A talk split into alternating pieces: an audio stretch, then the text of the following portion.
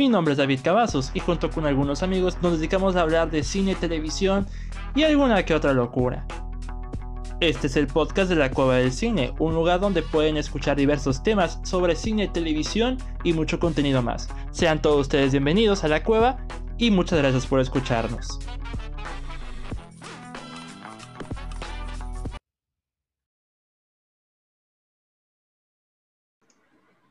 Bienvenidos amigos una vez más a la Cueva del Cine, mi nombre es David Cavazos, es un placer estar con ustedes, un episodio más aquí con ustedes. Y ahora con invitado tenemos casa llena nuevamente. Y pues nos acompaña el siempre bueno, el don licenciado, el señor Freddy Montes, ¿cómo estás? Ese soy yo, ese soy yo, muy bien, muchas gracias mi, mi buen David, un gusto este, estar contigo y con, como bien dices, con nuestro nuevo invitado y con Osva, que ya también es como, como que de todos los podcasts de México está en la mitad, más o menos.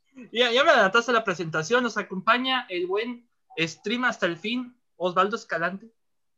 Hey, el público se emociona por la entrada de Osva, claro que sí. Pues nada, amigo, bienvenido, te iba a decir, como si fuera mi podcast, ya estando dando yo la, bienvenida. Te digo.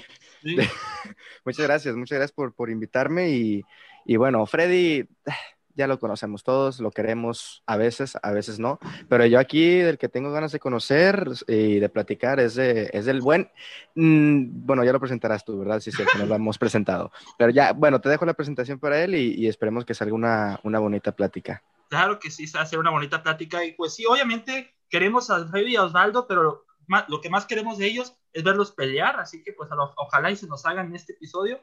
Y nos acompaña un invitado nuevo, finalmente, Carne Fresca, el podcast. Nos acompaña el buen José Andrés. José Andrés de Críticas Premium. ¿Cómo estás, José? Estoy muy bien, muchas gracias por la invitación. Esta es ya la segunda colaboración que hago de mi canal, pues, y también la segunda que hago con un podcast. Ya es la segunda vez que me invitan a uno de estos y me encanta, me encanta, me gusta mucho estar en podcast, se me hace muy padre. Bueno, pues eh, bienvenido José Andrés. Antes que nada, pues bienvenido a nuestra cueva. Ya, ya ni es mi cueva, es nuestra cueva, porque estos dos ya se metieron de colados, así que eh, Freddy y Osvaldo ya son. Vámonos, Freddy, vámonos, aquí no nos quieren. Vámonos a otro podcast. Al de Osva. No es cueva eh, eh, y apenas llega a cuartito, así que. No. Pero de qué calidad, ¿eh? Qué calidad en ese cuartito. Ay, pa, ay, pa. Ok, ok. Esto aquí no, Freddy, aquí no. Eh, perdón, me pensé que estábamos en privado. Eh, ya, ya. Luego con el invitado, maldita sea, ya, ya empezamos mal. Ok, bueno chicos, este episodio, a diferencia de los anteriores, eh, ya que eran opiniones de películas más certero, y ya volvemos a nuestra programación habitual después de una, una semana, un tiempo bastante pesado para mí en lo personal, ya les expliqué el episodio pasado. Volvemos a nuestra programación habitual de gente con invitados y temas de ya de repartirnos nuestras, nuestras opiniones, como siempre. Y pues, chicos, son vacaciones. Es tiempo libre para muchos, para mí no, pero son tiempos, eh, tiempo libre. Y pues eso significa ver contenido de lo que sea, como sea, cuando sea, y a veces como queramos. Y pues en este episodio nos vamos a remarcar en, en lo que aplicamos eh, muchos episodios atrás, Freddy y yo, en el caso de recomendaciones. Lo que hemos visto en lo que llamamos del 2021, aunque sea contenido de años pasados o de otro tiempo, aunque lo hayamos visto en este año o apenas lo descubramos, es, es suficiente. Y cada uno de nosotros tenemos cuatro producciones, series o películas. Ninguno de nosotros sabemos qué, qué elegimos así, eh, para conservar la sorpresa. Y pues ya se lo saben, eso ya está de cajón, solamente que el buen José Andrés es el que va a iniciar en esta ocasión, es el que va a poner el detonante para el resto de, esta bonita plática, que espero que no pase más de las dos horas por el bien de la edición y por el bien de mi conexión. Así que, José Andrés, tú que eres el invitado invitado, inicias tú con tu primera producción. Dinos, ¿qué, qué fue lo primero que Bueno, si voy a iniciar yo, voy a iniciar con la más fuerte que tengo. La vi hace tres semanas, pero la tengo muy fresco porque fue una película que, wow, se me hizo increíble. Y es que no puedo decir que conozco mucha filmografía de este director, porque solo he visto dos películas y es Edgar Wright. He visto, bueno, había visto solo Scott Pilgrim porque pues es un clásico. Y este de es Baby Driver, porque había sido la primera que vi de él y fui a los cines a verla. Y hace poco tuve Amazon por una semana, Prime Video, y pude ver Hot Fuzz, la película de este Edgar Wright por primera vez. No sabía mucho de ella, o sea, casi no había escuchado de esa película, o sea, la tenía medio presente porque había escuchado su mención en un podcast que escucho, pero fuera eso no, no sabía nada de Hot Fuzz. Y de hecho, o sea, como que solo supe que era del director y pues fue en una noche así como de no tengo nada que ver y dije, bueno, voy a ver esta película. Y de verdad, wow, al menos para mí se ha convertido en una de las mejores películas de comedia y acción que haya visto, porque está, está impresionante. O sea, para los que no sepan de qué se trata, esta película nos va a contar la historia de Nicolás Ángel. Este tipo es un oficial de policía de Londres que termina siendo transferido a una pequeña ciudad de Estados Unidos. Este oficial es muy reconocido porque fue el mejor de todo Londres. Literalmente hizo como 216 arrestos en un año. O sea, literalmente rompió récords y es como que súper eficiente en su trabajo. Y lo mandan a la ciudad perfecta, donde no hay problemas, donde no hay ninguna situación. Y pues no le está yendo tan bien porque no puede hacer el trabajo que le encanta como policía y empiezan a haber muchos accidentes, muchas muertes en, ese, en esa ciudad, y pues él los, los termina con, bueno, lo termina viendo como problema, pero pues le dicen que no, que es como lo casual, lo común, y él comienza a investigar sobre todos estos accidentes, y pues ella se desata toda la película. Pero en serio, de verdad, qué grandiosa película. ¿La han visto? Que de verdad esto sí. Sí, yo sí, yo sí la he visto. Yo, yo, yo la vi, la verdad, fue la primera película que vi de Edgar Wright, la vi como a los 11 años. No manches. pero Osvaldo, sé que Osvaldo ya la vio, porque su opinión no, fue, no es muy positiva que digamos, pero Freddy. No, a ver, no es que no sea positiva, ya ni me acuerdo de lo que... A ver, si me acuerdo cuando le pones 7, ah. cuando le pones 7 ya deja de ser positivo, amigo. No, sí está bien. Bueno, siete está bien, para mí también está bien. Siete ya es una buena película. Eh, sí, no, no fue la primera que vi, la primera también fue Baby Driver. Mira, no me acuerdo de cuáles otras tiene Edgar Wright. Entonces no sabría ah. decirte. ¿Cuáles tiene? O sea, tiene Baby Driver, eh, Hot Fuzz. Son of the Dead. Shaun of the Dead es bueno, esa no la he visto. Primera. of the Dead. Bueno, la, bueno, la primera, entre comillas, porque hizo una película como tipo uh, pues low budget, así como que apenas experimentando en los noventas, pero hay un trailer falso, pero la primera ya en general es, es Shaun of the Dead. Shaun of the Dead. Sí, yo, es, esta, esta no fue la primera, entonces fue la segunda que vi de, de, Edgar Wright. Y a mí, o sea, sí me gustó. Solo eh, lo que más le doy valor a esta película y en general a todo el cine de, de mi tocayo Edgar Wright es, eh, es el montaje que tiene, cómo cuenta las historias a través de, de, eso. Y esta película pues tiene la escena que yo creo que todos recuerdan más de, de, Edgar Wright en el montaje, que es cuando va en el, en, el, en el camión o en el tren, no recuerdo qué era, y está así como varios cortes y recargando el café, etcétera. Es como, no recuerdo exactamente la escena, pero es como la más característica del montaje de Edgar Wright, la que, la que todos toman como ejemplo para hacer buena comedia a través del, del montaje. Y, o sea, a mí sí me gustó. La vi el año pasado. Eh, recuerdo que para que, o sea, yo creo que la única referencia que tenía de ella como de opiniones era que mi buen David en Letterboxd le había puesto las cinco estrellas. Entonces, no sé si eso fue como de, ah, ok, entonces me debo de esperar algo más allá de lo que vi en Baby Driver. Y bueno, a mí en lo personal Baby Driver me gusta más, pero, pero pues sí está buena la película. Pero a ver, Freddy, ¿a ti qué te parece? No, yo aquí voy a ser muy, este, muy concreto, lo voy a decir de manera corta para no llevar mucho tiempo. No lo he visto. Ah, con razón estaba muy callado, muy callado. sí, es que no, no lo he visto. La, la, ubico porque, si mi memoria no me falla, el buen Oswald escribió para... Para,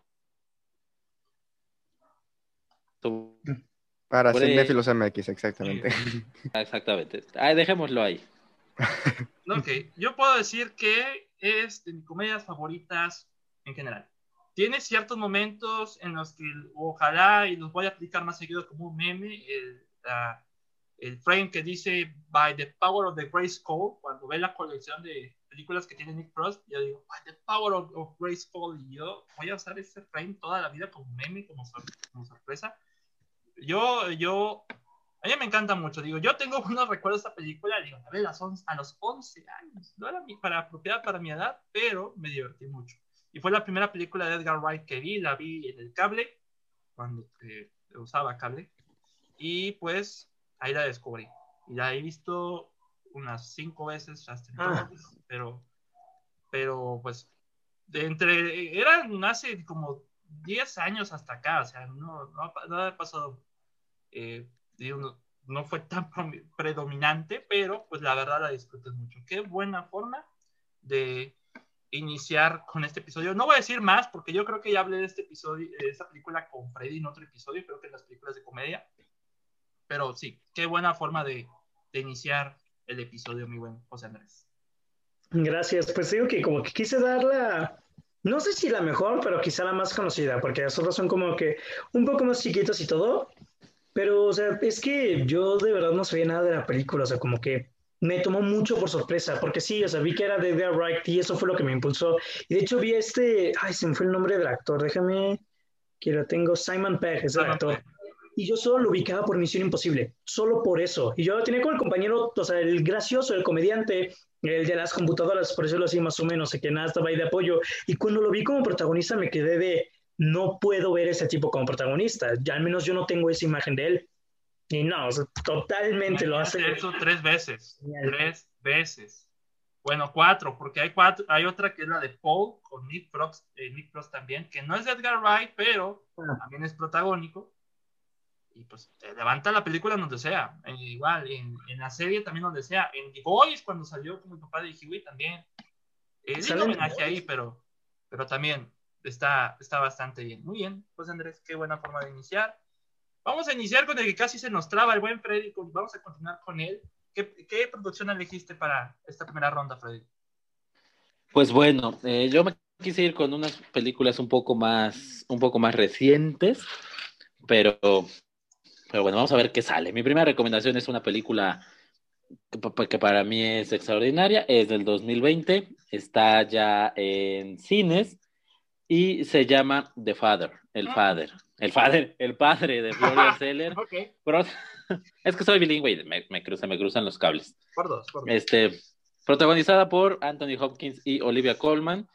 Eh, se ha hablado quizá no tanto de esta película porque llegó un poco a, a ciertos medios más tarde que otras, está llegando a los cines más tarde que otras nominadas al Oscar, pero la realidad es que es una película extraordinaria, de verdad. ¿De qué trata?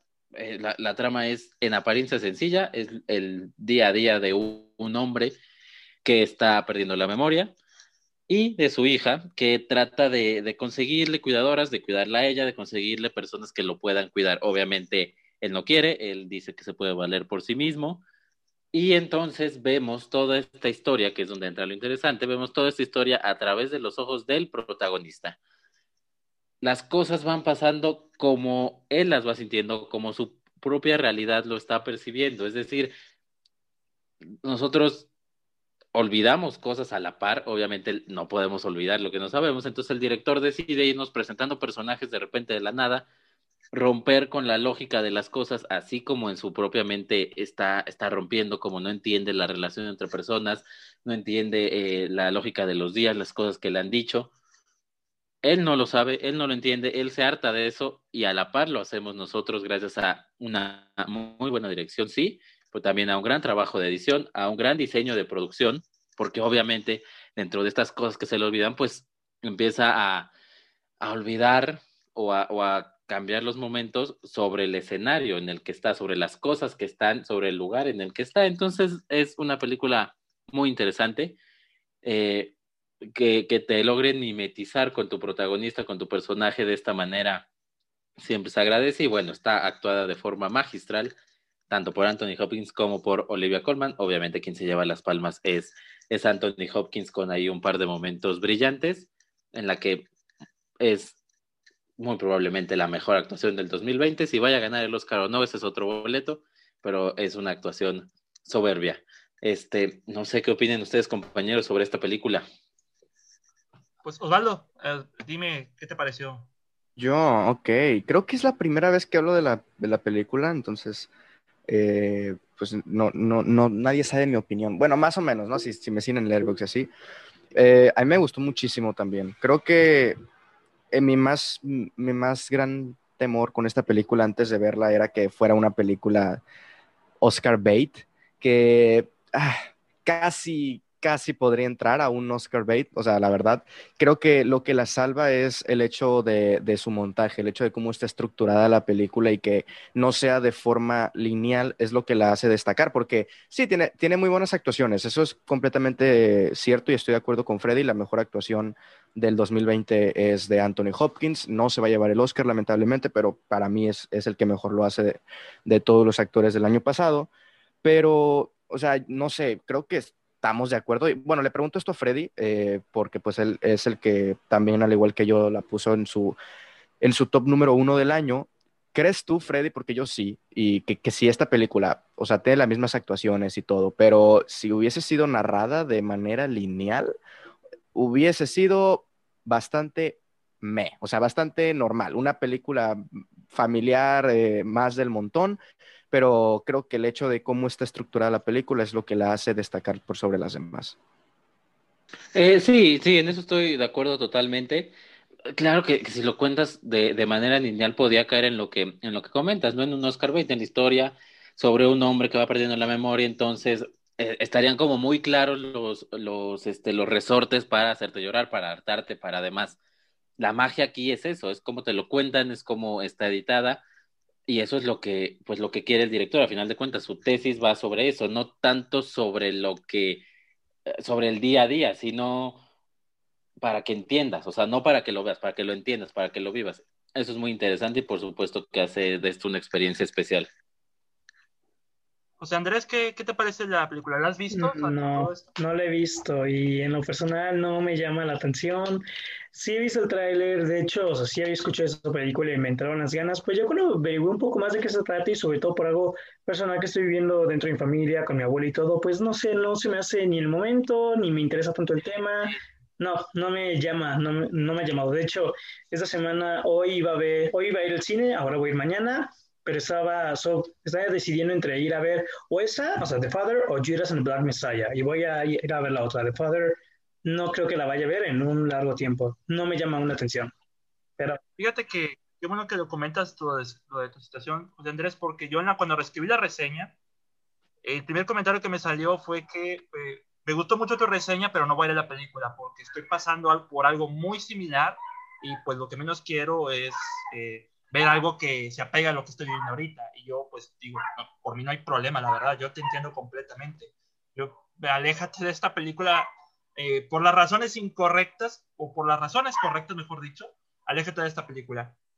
Con esta película ya hablé con Osva en su podcast eh, cuando se trataba de las películas más esperadas, él la esperaba, yo ya la había visto y hablé un poco de la película, pero en ese entonces ya había pasado un mes de haberla visto, ya no la tenía tan fresca pero sí, eh, al revisitarla en estos últimos días, confirmé lo que los pensamientos que tenía eh, cuando la vi en diciembre.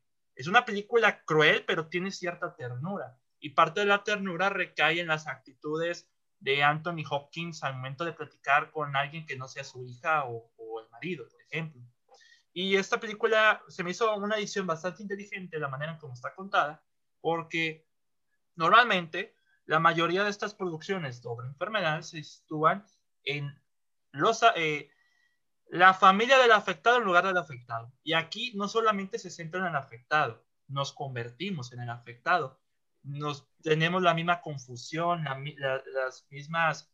Eh, eh, ¿Preguntas? Sí, ¿mande? Preguntas, o sea, que si tenían las mismas preguntas. Sí, las, sí, las mismas como que, ¿qué es lo que estoy viendo? O sea, ¿qué no era lo que, eh, qué no era lo que ella me dijo o qué no era lo que ella me pasó? Nos convertimos en, en Anthony Hopkins de cierta manera. Y pues Freddy lo dice, para mí no fue la mejor película de 2020, pero sí estuvo muy cerca, la verdad, muy cerca, pero sí es una película muy, muy, muy buena. Y para hacer adaptación de obra de, obra de teatro, no se siente tan teatral como propuestas como Marini's Black Bottom o One Night in Miami, que sí se sienten súper teatrales, Aquí conforme las diferentes habitaciones que tiene la, esta casa, nos, nos establecen diferentes tonos, eh, no de tonos de alegres o crueles, sino eh, diferentes etapas de cómo va progresando para mal la, enfermedad de, Anthony Hopkins. Me parece una película fenomenal. Ahorita ya está disponible en el cine, ya acaba de salir el día de hoy. eh, para que si ustedes no la han visto, pues pueden ir a ver, ah, pueden ver la película. Seis nominaciones al Oscar, entraría mejor película. Y comentando con Freddy, el que gane el Oscar Anthony Hopkins o no, pues bien sabe, pero pues sí es una de sus mejores actuaciones de lejos y también de las mejores actuaciones del 2020. La verdad, yo creo que coincido con José Andrés, no lo hubiera visto en estos días, la verdad, no lo hubiera visto en estos días, eh, que, eh, en estos días difíciles que pasé, pero, pero bueno. Sí, sí, sí, claro que tiene una, pues una, una carga especial. Este, también aquí sumándome al punto, pues lo, lo entiendo también. Tengo a, a alguien con exactamente la misma enfermedad y, y es curioso cuando lo estás viendo y, y, y, conectas, ¿no? Tus historias personales con las historias de, de la cinta. Eh, y bueno, nada más para cerrar en cuanto al tema de, de la calidad del filme por, por su propio peso. Es interesante lo que comenta David y creo que sí es importante. Es eh, una, es una adaptación de obra de teatro hecha por el director de la obra de teatro que es su ópera prima. Es la primera vez que hace una película y la realidad es que comprende muy bien cómo adaptar una obra de teatro al cine, porque los dos ejemplos que dice son, son muy, muy claros. Ma Rainey's Black Bottom y One Night in Miami. O sea, las tres películas son muy teatrales, pero las, las otras dos historias pues no, no, logran no logran traspasarse a la pantalla de, de manera correcta. De repente el guion tiene esos bachecitos y cuando un guion tiene eh, quizá momentos de mucha, de, mucho diálogo o, muy pesados, pues es donde tiene que entrar el director para saber cómo mover la cámara, este, cómo cortar, cómo trasladarse, y eso lo hace el director de aquí de manera fantástica. Entonces también me parece un, pues un, una palomita más, ¿no? El, el haber llegado al séptimo arte pues con bombo y platillo. No, definitivamente. La verdad sí, es una propuesta muy interesante que vean. Digo, como dije en Diario Box, esto no va a acabar bien, pero es una película que vale la pena ver, porque para películas con enfermedades que se han, tratado de manera muy artificial, aquí, por el punto de vista que nos maneja, es muchísimo más competente el tratamiento. Pero no sé si tengan algo más que decir de, de Father. No, yo no. ok, ok. Bueno. Osvaldo, Osvaldito, vamos con tu... Por mi parte, ok, yo, yo sí me fui hasta atrás, hasta el año de 1999, con una, con una película de las películas menos vistas, creo yo, de, de Martin Scorsese, que la vi hace unos, bueno, la vi el, tercero de marzo, fíjate, casi, casi un mes. Eh, se llama Bringing Out the Dead. Es una película protagonizada por Nicolas Cage y que trata sobre un, sobre un joven o, un enfermero, un paramédico de, de, pues, de estas de las ambulancias, interpretado por, por Nicolas Cage, que, bueno, de entrada la historia se centra en, o sea, se, se desarrolla en 48 horas y, y, es por las noches la, la gran mayoría de, de, las escenas, eh, pues por eso que muchos la catalogan como de estas trilogías eh, no oficiales muchos catalogan la trilogía de la noche, una de Scorsese que sería la de Taxi Driver, Bringing Out the Dead y After Hours, porque transcurren durante la noche. De nuevo, trilogías no oficiales, pero pues que la, que la gente les gusta como, como relacionarlas por algún tópico. Y pues sí, es, sobre, sobre la vida de, de, de Nicolas Cage siendo paramédico, rescatando y salvando la vida de muchas personas, pero pues a la vez siendo atormentado por los espíritus de, de, o sea, no es sobrenatural, sino que todo está en su cabeza, ¿ok? No es de miedo, es que en su cabeza, pues, algunas personas que no pudo salvarle la, vida o cosas así, pues lo sigue viendo y hace que, que, que, se, que se drogue o que tome mucho café o que no duerma, no pueda dormir bien y siempre anda como muy alterado o muy cansado y cosas así. Es como, de eso se centra la película, es como de, de, la, de 48 horas de la vida de, de este paramédico. Nicolas Cage lo hace muy bien, eso, eso de, de entrada, para ser un, un, actor de comedia, pues aquí está metido en el, en el drama y creo que sí logra pues llevar a la pantalla y trasladar a su personaje todo lo que está viviendo, que es el, el hecho de no poder dormir o el hecho de estar siendo atormentado por las almas o los espíritus de los que no pudo salvar. De nuevo, es una película no muy conocida de Scorsese, yo no la conocía, no sabía ni qué era de él hasta que me la recomendaron como parte de esta trilogía. Y pues a ver, sin ser una obra maestra, sin ser de las mejores de Scorsese para nada, pues sí creo que es una película que vale la pena ver, por, porque es una película que me recuerda mucho a Mulholland Drive, aunque bueno, esta salió primero que Mulholland Drive, pero yo vi primero Mulholland Drive.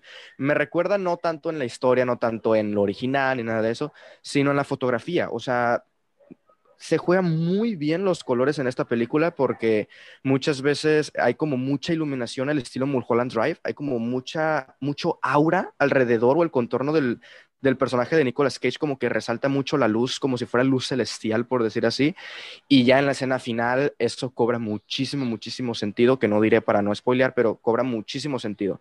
Entonces, creo que Scorsese juega muy bien en, en todo lo técnico con esta película y pues Nicolas Cage también lo, lo traslada muy bien, muy bien a su personaje. De nuevo, no es la gran obra maestra de Scorsese, ni mucho menos, pero creo que es una película que, que toma muy bien lo que Scorsese sabe hacer a través de la cámara en una película mucho más, mucho más independiente. Pero pues sí, Bringing Out the Death. No sé si alguno, alguno la haya visto. No, me agarraste de bajada, mi buen Osva. Creo, es que les digo, eh, no sé si hay alguien que la haya visto de los que está aquí. Eh, José, ¿la viste tú? No, de hecho, justo iba a comentar que solo he visto una película de Martin Scorsese hasta el momento y es No. Es la única película que he visto de Martin Scorsese, así que aquí sí, lo siento, estoy en territorio desconocido. Sí es un director al cual quiero explorar, por decirlo, aquí tengo muchas ganas de ver Goodfellas, demasiadas Pero, ¿cuál ganas. viste? Porque Osva, Osva dijo, dijo de, de exclamación de fanboy, no, pero que, que cubrió el título de la película. ¿Qué dijiste, José? Dijo The Irishman. De Irishman, te había escuchado. Pero espera, yo lo siento, ya me acordé, ya vi otra de él, pero se me olvida que es de él, y es Shutter Island, y me encantó, pero esa sí hace mucho que la vi, y se me olvida que es de Martin Scorsese, pero esas dos son las únicas que he visto de toda su filmografía. ¿Y Freddy. tú, Freddy, la viste? Fa- fa- fa- Freddy, Freddy Montes. ok, creo que no la ha visto. No sé, se nos perdió. A ver, en lo que regresa Freddy, que ya se salió lamentablemente, se le ha de haber ido el internet, continuaremos nosotros con este bello episodio. Eh, no sé si alguno de los que nos escuche la haya visto. Es que sí es una película muy poco conocida de Scorsese. Y les digo, es mi director favorito y no la había visto. No, la, no es que no la haya visto, es que no la conocía hasta el mes pasado. O sea, no sabía que era de él. Eh, y para que es mi director favorito, pues ya sabrán un poco a lo que me refiero con que es poco conocida. Eh, en Letterboxd, por ejemplo, para, bueno, no, no encuentro dónde verlo en computadora, como para ver cuánta gente la, la ha visto. En celular es mucho más fácil. Pero el caso es que sí, es muy poco conocida. Yo sí se los recomiendo. O sea, creo que es una película muy, no, o sea, no normalita. Yo le di un 7. No, mm, es más allá del promedio, pero eh, obviamente si la comparas como con las otras películas de gran presupuesto, de eh, mucha mejor, mucho mejor guion, sí queda un poco abajo, pero eh, no es una película que la veas y digas, ah, es una película de Scorsese, para nada. O sea, es una película que se aleja mucho de tanto del tópico de Scorsese, pero también como de, de la, de la manera de filmar. O sea, es una película muy de noche, muy de hacer zooms extravagantes a los ojos de, los, de, los protagonistas. No tanto como Tarantino, que los hace como perfectos, así de que ¡fum! recto, sino aquí es como que la cámara se acerque y se tambalea, así como de y se va acercando los ojos. No me ven nadie, pero yo lo hice muy ad hoc a lo que me imagino que es el manejo de cámara de esta película. Pero bueno, sí, Freddy, ya regresaste, ya te escuché ahí tus risas hermosas que tienes. ¿La has visto, amigo? Este, te agradezco lo de risas hermosas, pero pues regresé a nada porque no, no le he visto. Pero cuando Nicolas Cage se pone a actuar de verdad, generalmente es porque son buenas películas. Obviamente está bien dirigido, eso es, eso es lógico. Así que me llamó la atención, me, me, me llama la atención, suena bien, suena bastante interesante esta, esta recomendación, mi buen Osva. Ya, pues mira, Sí, para sí. Martin Scorsese, el espantatiburones, ¿cómo no? O sea, ya, vale la pena. no, te- no, la verdad no la he visto, pero yo cuando dijiste de 1999, yo pensé que ibas a hablar de South Park. No sé por qué pensé. ah, porque la acabo de ver ayer. Sí, Podría ser una perfecta recomendación, ¿eh? pero no, no es South Park. O sea, ya saben cuál es. demonios, sí. No, demonios. Bueno, chicos, Bringing Out the Dead, ¿no, no, ¿algo más que quieran comentar? Bueno, Osva. Eh, pues no, la verdad sí se las recomiendo. Eh, se sale del, del tópico de Scorsese, pero para nada es una mala película. Entonces, recomendada para explorar más géneros de Scorsese y no quedarse con el, ah, Scorsese solo hace cine de gangsters. Ok, bueno, pues es mi turno, ahora sí. Para este episodio elegí una película, una serie, una serie animada y un documental. Así que voy a estar bastante variado. Y empezamos con la serie, la serie en general. Del 2021, para mí, yo creo que esta es mi serie favorita en lo que va del año. En, eh, prácticamente faltará mucho para que alguien la destrone, pero hasta ahora es mi favorita. Es una serie de cierta empresa que casi nos demanda, Apple TV Plus. Entenderá completamente. Pero, un saludo con mucho cariño. saludo con mucho cariño a Apple TV Plus. Pero esta serie, pues, merece todo mi aprecio y merece que mucha gente la vea.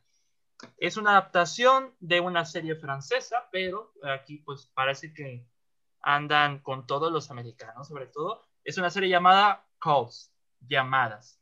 No sé si hayan escuchado de ella o hayan, visto. Sí. Escuché únicamente, pero no, no, la he visto. ¿Visto o escuchado? Aquí la cuestión. Bueno, es que puede servir a las dos. Puede servir a las dos. Bueno, Freddy, ¿no, ¿no has escuchado nada de esta serie? No, me vas a sorprender. Ok. Calls es una serie, como dije, remake de una serie francesa, o adaptación, mejor dicho, creada por Fede Álvarez. Para los que no lo conocen, pues él fue el responsable del el remake de Evil Dead y de esta, esta película buenísima de No Respires. Él crea y escribe y dirige todos los episodios de esta serie, que son nueve, que eh, duran entre 13 minutos y 18. Cada episodio nos ponen a, a, distintos personajes. Es una serie antológica. Lo que vemos en pantalla y también escuchamos es una serie de llamadas donde ocurren eventos extraños entre estos personajes que se entrelazan junto con el desarrollo de estos mismos con los eventos externos que suceden. Lo que vemos en pantalla es siempre sencillamente una línea que separa a dos personajes y el diálogo que vemos en pantalla, que es la llamada. El diálogo evidentemente, está en inglés, pero pues eh, qué bueno que para los que eh, tienen inglés ya, ya pueden practicar más a detalle, pero lo que sucede aquí es que son llamadas tal cual, de, entre ciertas personas, y lo que ocurren son eventos dignos de, sci-fi. Eh, ¿A qué me refiero? Eventos apocalípticos, se puede decir. los temas que conectan en esta serie, en general, son temas simplemente eh, cuestiones temporales. ¿A qué me refiero? Supongamos que eh, yo estoy llamándolo a Osva por teléfono y hoy es jueves primero de abril, pero para Osva es el primero de abril, pero el 2023, por ejemplo. O sea, está, está cañón, está cañón. Y lo curioso de todo es que a pesar de que cada, eh, en cada episodio hay personajes distintos, se conectan un poco las situaciones con lo que genera al final de la temporada. Y la verdad está bastante, bastante interesante, porque Fede Álvarez consigue con estas llamadas que nos pongamos tensos e, e intrigados solamente con escuchar. Y algo que me ha pasado a mí, en general, yo vi esta serie en mi celular con mis audífonos eh, puestos. Yo eh, algunas películas, aunque sean de estreno, las veo en mi celular, por cuestiones ya, digamos que circunstancias. Y con mis audífonos la experiencia se mejora porque es más envolvente. Con Cas casi me da eh, un ataque cardíaco con todo lo que estaba sucediendo. De verdad, yo tenía mis reservas con la forma en la que iba a, manejar esta serie porque pensaba, ok, van a ser llamadas, solamente llamadas, solamente vamos a escuchar. Pero ¿cómo van a sostener la llamada para que nos intrigue el espectador? Me callaron la boca en el primer episodio. Las situaciones que nos presentan aquí están bárbaras, pero bárbaras. Y la parte visual ayuda, porque también la parte visual nos ayuda a entender no solamente con quién se está comunicando, sino también hay ciertas eh, técnicas que usan aquí en la parte visual para entender si un personaje está sufriendo, si un personaje siente dolor o está en cuestión de peligro o la llamada presenta problemas. Hay un episodio en donde se establece en un avión y la llamada es entre el capitán y uno de, sus azafatas. Y, el y es, la figura que se forma aquí es, es en un avión, de manera muy minimalista en la punta está el capitán y en la parte central está la zafata, por ejemplo. Se me hizo una movida muy inteligente cómo se están eh, interactuando. Pero de verdad, pero de verdad, es súper emocionante la manera en cómo lo maneja. Y pues tiene un elenco pues bastante bueno. Tiene, por ejemplo, a, a, Nick Jonas, Aaron Taylor Johnson, Danny Houston, eh, Ben Schwartz, Danny Puri, también a Judy Greer, eh, Riley Keough. Eh, tienen muy, muy buen elenco. Paul Walter Hauser también está en el elenco. La verdad, una serie cortita, muy, muy sólida y pues para mí la mejor serie que tenemos hasta ahora del 2021 y eso que apenas vamos empezando. Pero díganme, con lo que han escuchado, ¿qué opinan un poco de lo que hayan escuchado de esta serie? ¿O, qué, opinan? Yo pensaba que eran llamadas reales. Ah, no, pues no, no, esperemos que no. Pero no. Iba a decir ojalá. Eh, es ciencia ficción, y bueno, es ciencia ficción. Es, es técnicamente eh, una combinación del terror que ya domina Fede Álvarez, pero es también ciencia ficción. Sí, no, lo que me llama la atención es, es Fede Álvarez, más que nada, porque pues aquellos que me conozcan un poco saben que Evil Dead, pero eh, muy bien el remake de Evil Dead, me encanta. Y bueno, eh, No Respires también es, es muy buena. Entonces, esta película, pues ya solamente por Fede Álvarez me llama la atención, o sea, película, serie, perdón.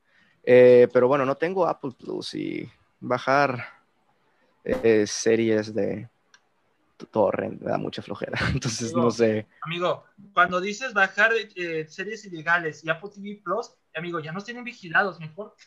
Ah, es cierto.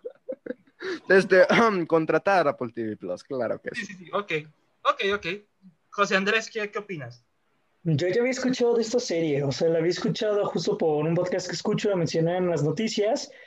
Me gustó mucho el concepto. Y luego vi que tú incluso pusiste en tu Twitter ahí de ojalá estuviera en Letterboxd esta serie para dar las cinco estrellas y luego la pusieron en Letterboxd y la pusiste en el número uno de tu lista del 2021 y me gustó el concepto. Cuando yo escuché dije está muy padre. Y ahorita que me dices que es de Fede Álvarez, yo solo he visto este de su filmografía, no he visto la de Evil Dead, pero sí me vi No Respires. Y maldita sea, esa película la en secundaria no la puede terminar. Y hace poco con mis hermanos, en este año, pues la vimos. O sea, ellos querían verla y yo la vi con ellos. No, o sea, la fobia que le tengo a los perros, a los viejos y a los ciegos por esa película es enorme. Está bien intensa la de No Respires. Sí se me ha hecho una película muy, muy terrorífica que cumple a la perfección con lo suyo. Y yo no soy de espantarse fácil, o sea, no es de que no me espante con nada ni nada por el estilo, pero no es de que salga un screamer y me espanto, no, o sea, no, no soy tan susceptible como que la género de terror, casi no me da miedo, pero esa película sí está muy cañona en esa parte. Y ahorita sabí lo que es de él, me interesa mucho más ver esta serie, pero no tengo Apple TV. Lo tuve en diciembre porque lo conseguí para poder ver Wolf Walkers, pero hasta eso, fue como veo esa película y bye. Pero pues no sé, quizá Coles vaya a ser que lo vuelva a contratar porque también quiero ver Cherry. Entonces, pues quién sabe. Quizá lo mencionas porque Stephen Lang, quien también salió en No Respires como el ciego, también sale en Coles en, en episodio. Ay, sea. Vale la pena, ya sé de doctor, así que también vale la pena. Qué bueno que lo mencionas. Freddy, eh, ¿con esto ya te convencimos para, para que no nos demanden de nuevo? Este, pues sí, creo que le podría agarrar un poco de cariño a Apple TV otra vez. La verdad es que suena muy, muy interesante lo que, lo que comentas. Fede Álvarez tiene ese, esos puntos interesantes, sabe perfectamente cómo, pues cómo ponerte nervioso en, en, ciertas situaciones y bueno, si los capítulos no son tan largos, creo que es algo que puede mantener fácilmente. Eh, suena, suena la verdad muy, muy bien, muy interesante. Y claro, descargaremos Apple TV y, con mucho gusto para verlo. El comentario de que lo iba a descargar es de Osva, nada que ver con Cinefilos MX, no nos cancelen otra vez. Y, ya. Para poner en contexto, José Andrés tiene que ver con Cherry, mejor no te digo nada. ok, ok, bueno, pues por mi parte ya hablé de Caos, ya puedes quitarme con esta serie, pero, José Andrés, para la segunda round, nuevamente vamos contigo. ¿Qué, qué nos traes en esta vez? Pues mira, esa película también, esa sí la vi a inicios de este año, pero esa sí totalmente aún la tengo muy, muy fresca y la quiero mencionar porque hasta hace poco acaba de salir el tráiler de, de Suicide Squad, de la nueva película de James Gunn. Y todos, o sea, yo creo que muchos le tenemos expectativas y todo, pero yo de verdad tengo mucha emoción porque siento que esa película va a tratar bien al Escuadrón Suicida Ya sabemos cómo fue la del 2016, es una muy mala película. Y bueno, o sea, solo había otra película del Escuadrón, que fue el 2014, llamada Asalto en Arkham, es una animada.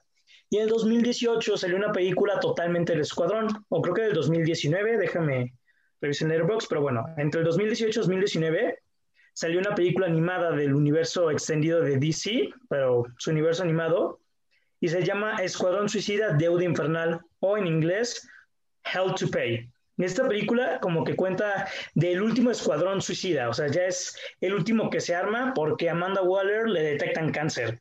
Entonces, pues va a morir, o sea, la chava va a morir y pues encuentra, bueno, no encuentra, escucha una historia sobre Doctor Fate, un superhéroe de DC Comics, el cual tiene una tarjeta. Esta tarjeta lo que hace es salvarle el pase al infierno a cualquier persona. Es una tarjeta para ir al cielo directamente. Si tú mueres, no importa lo que, hagas, lo que hayas hecho, si tienes esa tarjeta cuando mueres, te vas al cielo.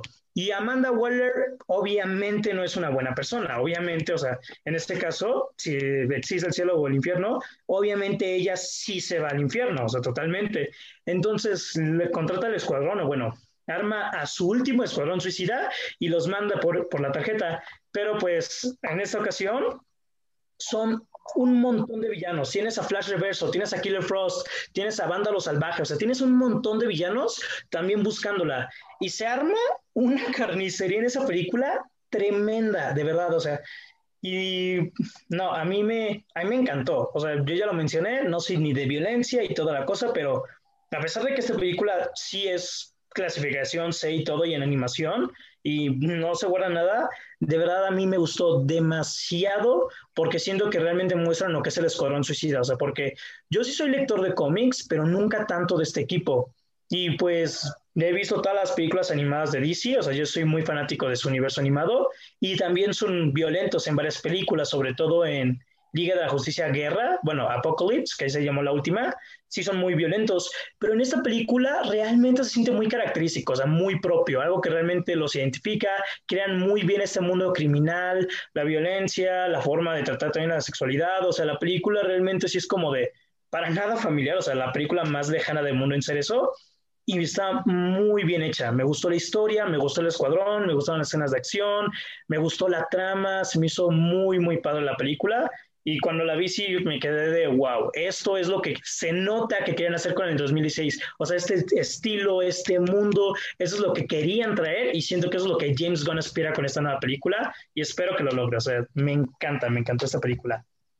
¿La han visto? Creo, que la respuesta va a ser no, pero ¿la ah. han visto? No. Honestamente no la he visto. no. sé si los demás la hayan visto. No, no, yo tampoco. Este, no sé mi buenos va, pero suena interesante. O sea, creo que el Suicide Squad por sí mismo es interesante, pero por estos conceptos que planteas, pues suena, suena bien. Dudo verla, pero de que suena bien, suena bien.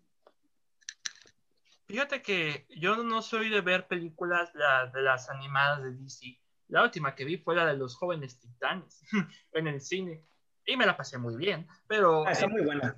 Sí, está muy, muy buena, la verdad. Sí, muy buena. Para esa película. Y para la música, porque pues.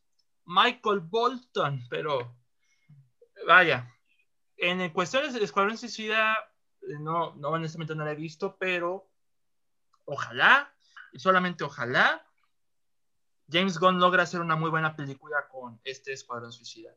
Y, honestamente e, es que se está repitiendo el factor que sucedía con, con la película anterior. El tráiler es muy bueno, pero ahora la diferencia es que ya no nos confiemos tanto. Digo, es James Gunn, pero, pero ah, también hay... Eh, tengo mis reservas, pero el elenco es muy bueno. Pero pues no soy de ver películas eh, de las animadas de DC, la verdad. Pero hay mucha gente que me dice que son buenísimas, que están bastante bien, pero no, no me da el tiempo de verlas o descubrir cómo, cómo verlas, mejor dicho. No, no me refiero en dónde, sino en qué El orden y todo eso. Sí, exactamente. Ya es un poco complicado, pero qué bueno que, que soltaste esa recomendación, José Andrés. Pero como detonante para lo que viene de Suicide Squad, pero también por si hay algún fan de DC que le interese ver ese tipo de producciones, pues también no hay ningún problema. Es que yo sí soy muy, muy fan de las de DC, de verdad. O sea, yo crecí con ellas y la mayoría de las películas de DC, yo las compro en DVD. O sea, estas películas, o sea, todas las nuevas casi las compré en DVD, o sea, porque así las veo. No sé, esta Escuadrón Suicida es de las poquitas que sí he tenido que ver por otros medios, pero porque no me llamaba la atención Escuadrón Suicida, o sea, yo siempre he tenido esa idea de un grupo X, o sea, como que yo tenía como un cero a la izquierda en la parte de DC Comics. Y para mí fue esta película quien nos puso en el mapa, quien realmente me dijo, ok, esto es lo que quieren lograr, esto es lo que se puede hacer con este equipo. Esos conceptos extraños, esta violencia, este mundo tan caótico, tan desenfrenado, es lo que quieren, es lo que aspiran a hacer. Y la verdad se fue como de, wow, o sea, quiero ver más de este equipo, quiero ver más de esa dinámica porque son un equipo totalmente disparejo, si no es un equipo que vamos a hacernos amigos y después vamos a tener más aventuras. O sea, el escuadrón siempre va cambiando y en todas, o bueno, al menos ya habiendo visto la otra del escuadrón suicida y teniendo en cuenta algunos cómics y todo, generalmente mueren varios miembros y no es de que se repita el mismo escuadrón en varias misiones. O sea, realmente es como de vamos a ir cambiando y cambiando. Entonces, como que en estas películas hay traiciones, hay peleas, hay problemas entre los miembros que no se solucionan o que, o sea, realmente terminan en malos términos o algunos mueren. O sea, como que realmente es muy diferente a lo que estamos acostumbrados en las películas de superhéroes. Y esta película no tiene las mejores calificaciones, o sea, desde Letterboxd hasta Internet tiene como 6 y 7. Yo le di cuatro y media en Letterboxd porque a mí me, sorprendió. O sea, si la creo que si la vuelvo a ver, no se me va a hacer de nuevo como que tan buena. Pero a mí, o sea, como primera experiencia, como primer acercamiento del equipo y todo, sí me gustó demasiado. Sí es de mis películas de DC favoritas. No es como la super joya, pero me gustó muchísimo. Y, y para los que sí sean fans de la violencia y toda la cosa, o sea que yo no, pero para los que sí, esta película no se guarda nada. De verdad, yo, el inicio sí tiene un inicio tremendo en una, en una escena de acción en un tren con un escuadrón suicida que te demuestra todo lo que va a ser la película, o sea, desde el ritmo, desde los personajes, desde el estilo, desde la violencia, como que el inicio realmente es, un, es una forma muy directa de decirte, eso es lo que vas a ver. Y comienza muy bien a mi parecer, en serio, o sea, sí, si ven las películas, esta, esta, para todos los que les interesa, que están escuchando, incluso ustedes, esta la pueden ver sin ver ninguna de DC, porque esto es como que muy aparte, sí influye en el universo pero como el escuadrón son villanos, ellos técnicamente no están conectados a nadie directamente. Entonces, esta sí podrías verla si, o sea, sin haber visto todo el resto del universo. O podrías ver el resto del universo sin ver esta, como que no es muy importante, es como muy aparte. Entonces, no sé, para cualquier persona que esté escuchando, si le interesa, está muy buena a mi parecer. Y como dije, siento que es lo que el Escuadrón Suicida aspira a hacer en las películas.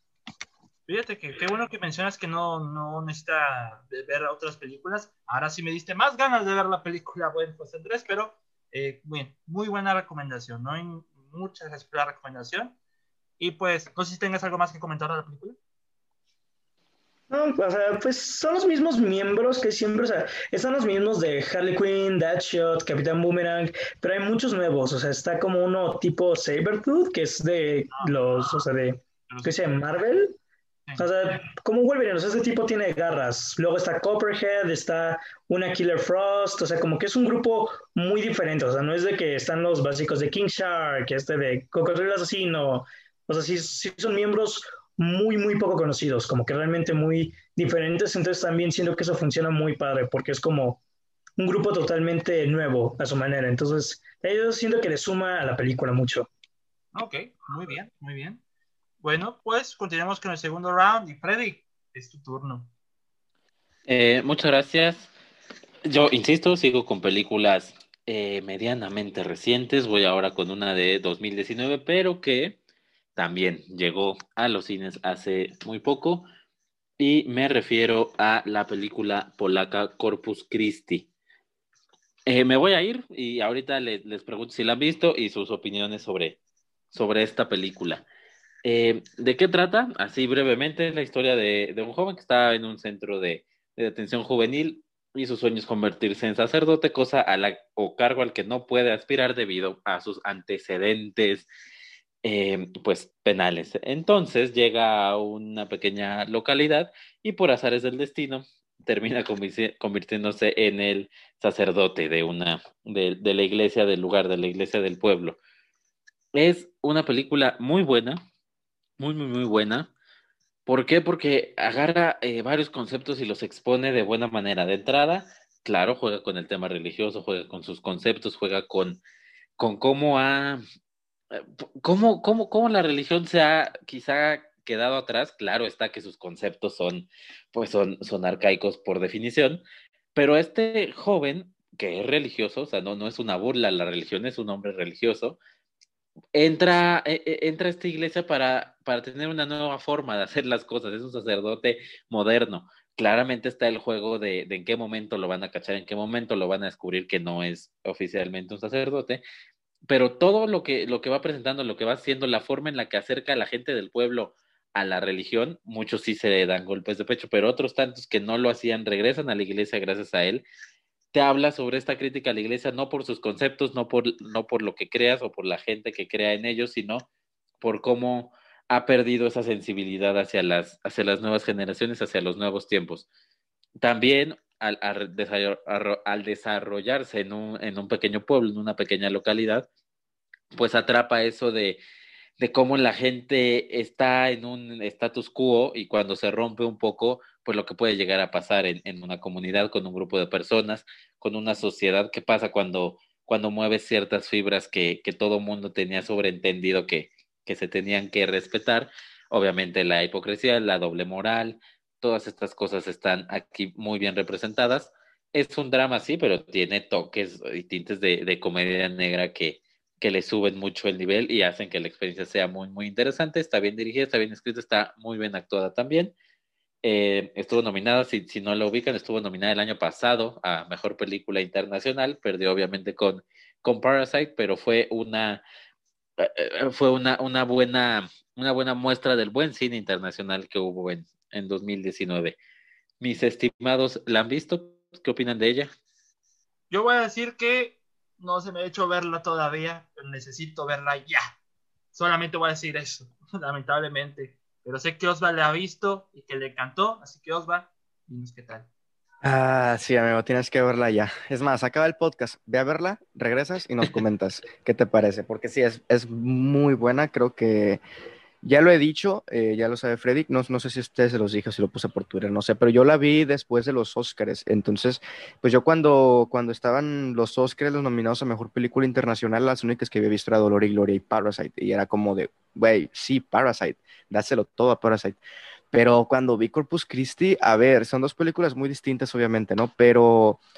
Híjole, si esta película hubiese tenido más impulso comercial o más impulso eh, de marketing por parte de la productora, que ni sé cuál es la productora o la distribuidora en Estados Unidos, eh, hubiese tenido muchas más chances de, de, ganar el, el, Oscar y de competirle a, a Parasite, porque sí es, es, es, que lo que es lo que comentó Freddy, o sea, no, no, no tengo algo más que agregar porque lo que comentó Freddy escribe muy bien lo que es la película. O sea, es una, es una película religiosa, pero no religiosa. O sea, trata sobre la religión, pero no es para que un religioso la vea en Viernes Santo porque se va a llevar una cachetada, porque no, no va sobre eso.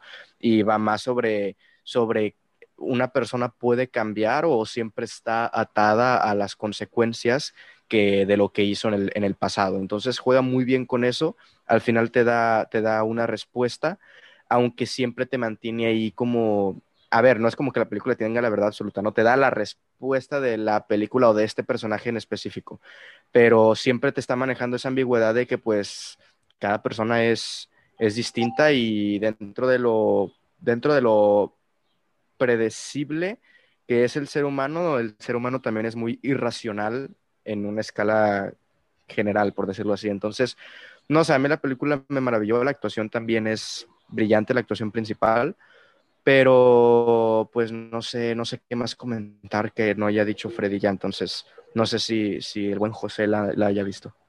No, no la he visto, sí he escuchado de ella.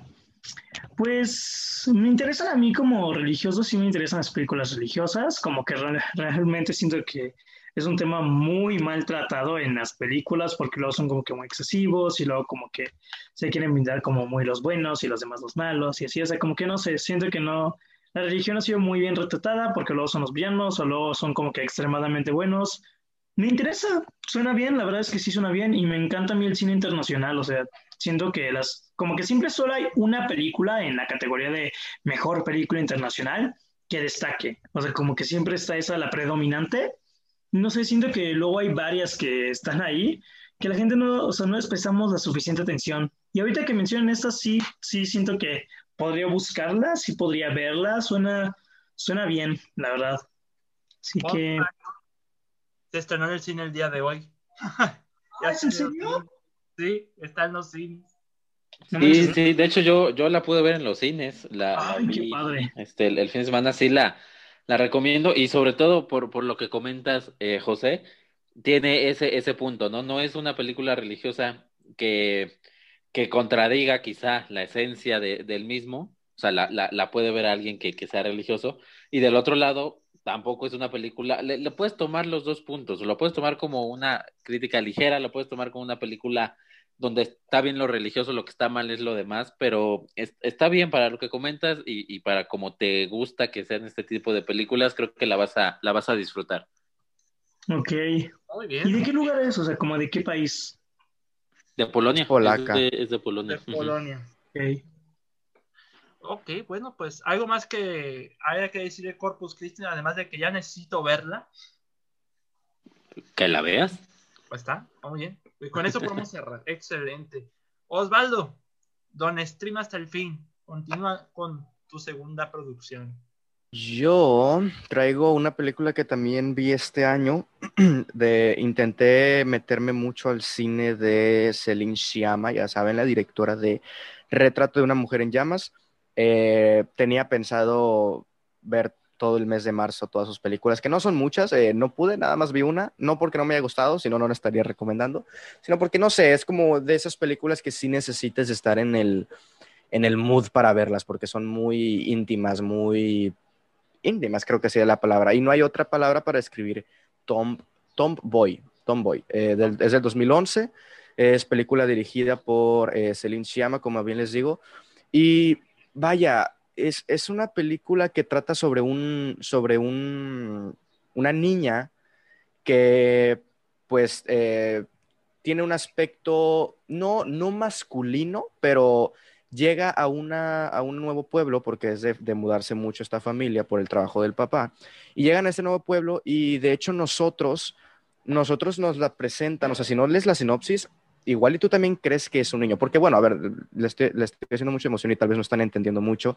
pero la película va sobre esta niña que llega a este nuevo pueblo y se presenta con todos los amigos de su, o sea, con todos sus vecinos sus, o sus amigos de la, de la edad, se, perdón, se presenta con ellos como un niño porque pues tiene pelo corto, o eh, empieza a jugar fútbol con los niños, o sea, se presenta como un, como un niño y no como una niña que, que es lo que, lo que es ella en, este, en este caso. Nosotros nunca sabemos que es, mm, que es niña hasta, hasta pasadas ya unos cuantos minutos en el que se mete a bañar y es como, es cuando nos damos cuenta. Es como de, ah, ok, porque si no lees la sinopsis, tú también te crees, o sea, que, que, que, es, que, es un, que es un niño. Entonces la película juega mucho con eso. No, no creo que, o sea, no es tanto de jugar como de, de una persona, de una niña que se siente identificada con un, como, como, con un hombre, o sea, como con el sexo masculino. No, no sé si sea mucho por ese lado, por lo menos el Sciamma no nos lo deja ver tanto por ese lado, por el mismo hecho de que, de que son niños, ¿no? No es como que se juegue mucho con la sexualidad de los niños siendo niños, entonces no es como de una película que te quiera dejar en cara que, mm, que, el cambio de sexo, que el sentirse identificado por un sexo o por otro. Creo que eso está más eh, por el lado contrario, sino más, o sea, no sé, yo la veo más como una película de esta persona, de esta niña que, no sé, decide, decide comportarse de esa manera.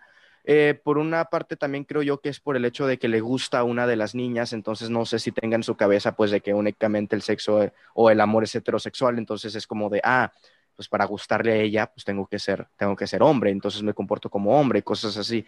Pero la película es muy sencilla en su forma, es muy sencilla en cómo está filmada, pero es muy íntimo. O sea, la Stelling Llama se nota que, y lo vimos con Portrait of a Lady on Fire, que es, pues, es una película de amor homosexual. Aquí es, es una película que se nota que Celine Sciamma toca estos temas de una manera muy, muy íntima. Entonces eso me gustó muchísimo y, sí se las recomiendo Se las recomiendo a todos. Y ojo, muchas veces decimos así como de, ah, no hay que exigirle mucho a los niños, actores, apenas van empezando, bla, bla, bla. Pues mira, si tienes a una buena directora de actrices detrás, eh, o de actores, perdón, o sea, detrás, los vas a hacer actuar bastante, bastante bien, porque aquí no hay adultos, o sea, los adultos que salen son los padres de los niños y salen unos 10 minutos en total, yo creo, porque es una película de niños, es una película actuada por niños y, lo hacen bastante, bastante bien. Entonces, para eso de no, no le pidas mucho a un niño actor, pues pongan esta película y, se darán cuenta de que los niños pueden actuar si alguien detrás de ellos los está haciendo actuar de buena manera. Pero pues sí, no sé si alguno, si alguno de ustedes la haya visto. Mm, no. Bueno, sí sé que la has visto. La viste en movie, ¿no? Eh, sí. Sí, sí, sí. El Airbox no dice que está en movie, nada más me sale que está en Estados Unidos. Ah, bueno. Porque es francesa, entonces eh, pues no está como en Netflix, ¿no? Y así. Yo pensé que estaba en movie, pero bueno. Este, no, no la he visto, pero sí he visto eh, tus comentarios o he leído tus comentarios anteriormente y pues me ha llamado la atención. Porque yo, eh, como lo estabas contando, yo lo estaba interpretando como una película sobre, eh, yo diría que sentido de pertenencia, como identidad personal, ¿no? Eh, creo que es así. Sí, exactamente, es sobre, sobre la identidad personal, pero, o sea, es que, o sea, a lo mejor sí es de lo que digo que no va, o sea, como del, del, de la identidad sexual, pero pues el hecho de que sean niños, el llama sí se encarga como de no dejártelo en cara, o sea, como, como de no decir, ah, este niño terminó, o, sea, esta niña, perdón, eh, terminó em, con ganas de, cambiarse de sexo o de hacerse una operación, ¿no? En el futuro, cosas así. No, no va por ese lado, o sea, de hecho al final me parece muy adecuado y muy, muy lindo, o sea, no, no se los quiero spoilear, pero lo ve en el final y sí es como de, claro, o sea probablemente es el final, o, que, o sea, es lo que podría pasar en la vida real con niños, porque obviamente con ya con grandes, mayor de edad, cuando tienes mayor conciencia de ti mismo, de tu sexualidad, de, tus gustos, de tu preferencia, etcétera, etcétera, eh, pues es, muy diferente a lo que un niño pueda pensar. Entonces creo que Celine Sciamma sí se encarga como de retratártelo desde el punto de vista de niños, no, no de adultos. Bueno, José Andrés, no sé si hayas escuchado hablar de esta película. No, de hecho, no, para nada de eso sí estoy perdido, lo siento. ¿Y Freddy? Pues, pues yo por, por Osva, porque, porque la había visto, este, o sea, vi que la había visto, que la había calificado, entonces, claro que como, como él bien comenta al principio, por lo que pudimos ver precisamente el, el, o sea, del 2019 que pudimos ver y estuvo en competición en 2020, que su retrato de una mujer en llamas, pues es un cine que sí requiere que, que entres en él porque es, me imagino que esta es, es igual, pues es más tranquilo, es a veces más contemplativo, más de, más de profundidad que de acción y de picos en el guion y demás. Pero. Sí, este, completamente. Aunque debo decir que esta película dura 82 minutos, entonces eso ya es un plus a, a, no tenerte ahí como tal vez retrate una mujer ya más que si dura más de dos horas y si es lenta. Esta película es lenta, pero dura una hora 22, o sea, no es, no es tanto. Ese es un, es un punto, un punto bueno, ¿no? O sea, cuando, digo, no porque no pueda haber películas este, de ritmo más pausado largas, pero es interesante que me comentes que es, que es corto, me, me llama la atención, obviamente por lo que comentas también, y pues habrá, habrá que ver. Es una cineasta por lo que pude ver en, en su película, solo he visto una, pero tiene conceptos muy, muy interesantes y dicen que en efecto su filmografía es, es de ese nivel, pues es bastante interesante. Ok, ok. No sé si haya algo más que decir de, de Tomboy. Eh, pues no, de mi parte, de mi parte es todo. Ok, muy bien. Pues muchas gracias por la recomendación. Me, qué bueno que me recordaste de Tomboy. A ver si la, voy a anotar en la lista para, para ponerla. Voy a cerrar la ventana porque alguien se el panadero con el pan se empezó a escuchar y ya tiene miedo. ok. Eh, ok. En mi caso, voy a volver al pasado, al tiempo en el que, en, los tiempos donde Osvaldo y yo nos hicimos amigos, porque ya cumplimos un año de ser amigos. Así que, eh, desde que le invité al podcast. Felicidades, amigo. Eh, felicidades por tener un año con alguien como yo. ¿Qué se siente? Ah, es cierto. ¿Cómo, dice, dice, ¿cómo lo aguantas, tipo? ¿Cómo lo aguantas? Ah, Y, eso ¿qué? diciendo de mí. Ok, ok. va. Qué martirio. Yo siempre te lo digo aquí, qué martirio, ¿eh? Qué año tan pesado ha sido este. Año y meses en mi caso. Va, va, va, va. Bueno, Ya, ya, ya. eh, José, estás invitado a mi podcast cuando quieras, ¿no? Perfecto. Esta serie la vi hace un año, pero la primera temporada. Esta, hace una, el fin de semana pasado se estrenó su segunda temporada. Ya había comentado la primera temporada en el podcast hace como 60 episodios atrás, o mm, hace un buen. Pero aquí vengo a hablar de su segunda temporada porque honestamente me dejó más encantado que la primera. Y detonó todo porque el día de ayer, si no me equivoco, salió el tráiler de la quinta temporada de Rick and Morty. Y ahora yo quiero hablar de la otra serie que no es Rick and Morty, pero sí es del creador de Rick and Morty, que es Solar Opposites, la cual no sé si ustedes hayan escuchado de ella o la hayan visto. Yo ¿Cuál? aquí tu servidor no. No lo ubico. De hecho, ni he visto Ricky Morty. Ah, no, yo tampoco. Ok, ok. Rayos. Ah, ¿Cómo les explico? Ok. Esta serie es de Hulu. eh, me imagino que para eh, nosotros va a llegar para Star Plus, Star Premium, algo así. de- aparte de Disney Plus, por ejemplo. Pero esta serie, como dije, es del creador de Rick and Morty. La explicación de esta serie de qué se trata las, las dice el personaje principal, Corvo, que lo dice en el intro. Ellos son de un planeta que prácticamente era una utopia, pero hubo un desastre que destruyó su planeta y Corvo, Terry y sus réplicas que son Jesse y John Yolak y con su pupa que es un es como una especie de mascota bebé, pero también súper adora- adorable visualmente, pues van a un planeta que ya de por sí está súper eh, so- sobrepoblado, la Tierra.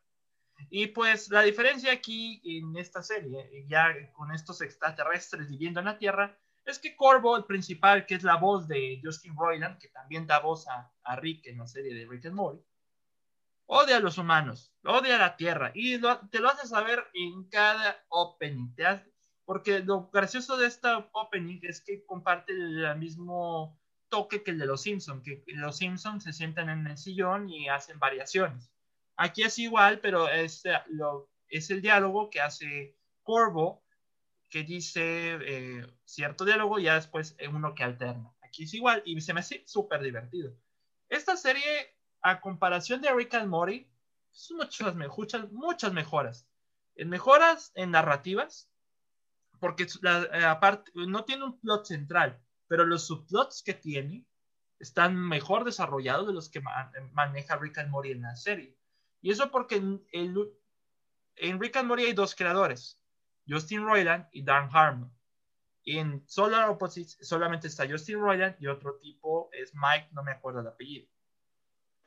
Y pues esta serie pues no se anda con rodeos. Tiene casi el mismo estilo que Rick and Morty, solamente que aquí los, no hay que ir a otros mundos para hacer el desastre. El desastre viene, viene a la Tierra de otros mundos. Eh, Viene a la Tierra, a tal cual. Y es el mismo humor para adultos, des- eh, zafado, irreverente, y para, para desgracia de José Andrés, también es violenta, este, y Uy, la verdad, súper, súper divertida, pero súper divertida. Hay una subtrama, que es la que digo que mejoran, eh, de, mejoraron de esa primera temporada a la segunda, en la que John Viola, que es el- este chico, eh, también alguien, encoge personas, eh, encoge humanos y los pone como en esta especie de granja de hormigas, que ustedes se ubican, pero como humanos. Bueno, pues ahora eh, la subtrama es lo que sucede en esta granja, entre comillas, que tienen en, en el cuarto de John Black, pero se llama el muro o la pared. Y nos plantean esta civilización que también ple- repleta de corrupción, de rebelión y demás. Está súper bien manejada esta subtrama y la verdad, también las referencias a la cultura pop, pues no tienen precio. Me, me- también me la paso riéndome a, a carcajadas con esta serie. Y me encantan las intros, me encantan las intros porque, como les digo, hacen variación de cada diálogo y el que más recuerdo ahora es, por ejemplo, Corvo en la parte normal dice, odio la tierra, odio los humanos, eh, los humanos son estúpidos, y aquí parte a la variación, y, este de algo que me recuerdo que dicen, ¿qué, tienen en contra de Brendan Fraser? Déjenlo en paz, es un buen tipo, ese tipo de cosas. se me hace súper divertida, y hay otros diálogos más que también ojalá haga recopilatorios para, para la intro. Es una serie que actualmente ya está en su segunda temporada, cada uno tiene ocho episodios, 20 minutos cada una. Y pues es de las que probablemente lleguen con nosotros a Star Plus, eh, bajo el costo aparte de Disney Plus. Pero de verdad, yo pienso que esta serie es mucho mejor que Rick and Morty. O al, o al menos las temporadas más recientes de Rick and Morty. Y también su fanbase es mejor que el de Rick and Morty, es mucho más sano, es mucho más sano. Porque también, algo que me, me, gusta más de Solar Opposites, de Opposites es que no alardea con cosas científicas, no alardea con ese tipo de, de situaciones. Aquí solo hay desmadre. Aquí hay desmadre, si viene un alien, vamos a matarlo, ese tipo de cosas. Ya con Rick and Morty tienen eh, eh, explicaciones sobre eh, científicas súper extrañas, súper eh, complicadas, que es donde ahí salió el detonante de que muchos fans dicen, es que el humor de Rick and Morty es solamente para gente inteligente, lo cual es reverendamente falso. Pero en Solar Opposites, lo que me encanta de esta serie es que no quiere ser Rick and Morty, no intenta ser Rick and Morty, y es su propia cosa. Y la verdad, aunque el estilo de animación y es igual, el tipo de animación semifea, tal cual, es su propia cosa. Y lo cual agradezco bastante porque están, lo están manejando mucho mejor que como lo están haciendo con Rick and en estos momentos. Y ahí se las dejo. La verdad, ya había hablado de esta serie, pero con esta segunda temporada que acaba de salir, me dejó más que encantado y es súper, súper recomendable. Yo, pues plenamente es de mis series animadas favoritas hasta el momento y tiene un muy buen elenco también eh, de voces que también vale mucho la pena. Es simplemente descarada a, más no poder, pero reverendamente hilarante. Así, así se los dejo. No sé qué opinan ustedes, si hayan eh, visto algún póster, algún trailer, por ejemplo. Yo había escuchado de esa por ti, solo por ti. Ok, eh, okay. eso no, no lo había escuchado. No soy fan del, al 100% de las caricaturas para adultos. Rick y Morty no se me antoja absolutamente nada. O sea, y luego veo y siento que se van mucho por, ay, seamos groseros, seamos violentos. O sea, como que se agarran mucho ese tipo de comedia. Hace poco viene en Netflix, Close Enough, del director, del creador de un show más. No me gustó, se me hizo que, o sea, que se fue como por esa parte. O sea, ya no tengamos límites y solo quiso ser explotar esas partes, pero no se me hizo que construía bien su historia, ni la comedia. La única caricatura de adultos que he visto que sí me gustó, me encanta, se me hace muy buena y es la única y fue hace poco fue Bojack, pero omitiendo Bojack Horseman, pues no, no sé mucho ver caricaturas para adultos, pero esta suena bien. De hecho, yo pensaba, cuando estabas mencionando y todo, ya que dijiste el nombre Solar Opposites, no sé por qué pensaba en Final Space, una así de Netflix, no sé cómo se llama ah, bien. También está bueno. Pensaba en esa, o sea, como que yo pensaba que hablabas de esa, pero sí fue como de, ah, ok, esta es la que de Ricky Morty, se llama Solar Opposites, pero sí lo ubico, es de Hulu, esta suena mejor, pero quizás sí le doy una oportunidad a ese tipo de series, quizás sí, porque sé que ese tipo de comedia puede ser muy buena, o sea, porque sí, o sea, puede funcionar y toda la cosa. Quizá no he encontrado mi tipo de serie que maneje bien eso y esta, eso sí sea. Entonces, en algún punto creo que podría darle un vistazo a ver qué tal. Ok, bueno, Freddy, no sé si con eso ya se te antoje ver esta serie. Pues mira, no, no sé si para tanto, porque de entrada ya saben que soy este un poco, este, no, no entro muy bien en las series. Recuerdo haber visto Rick and Morty el primer capítulo, no entré en ese universo. A mí a mí la caricatura que me gusta es la de los ositos escandalosos, nada más.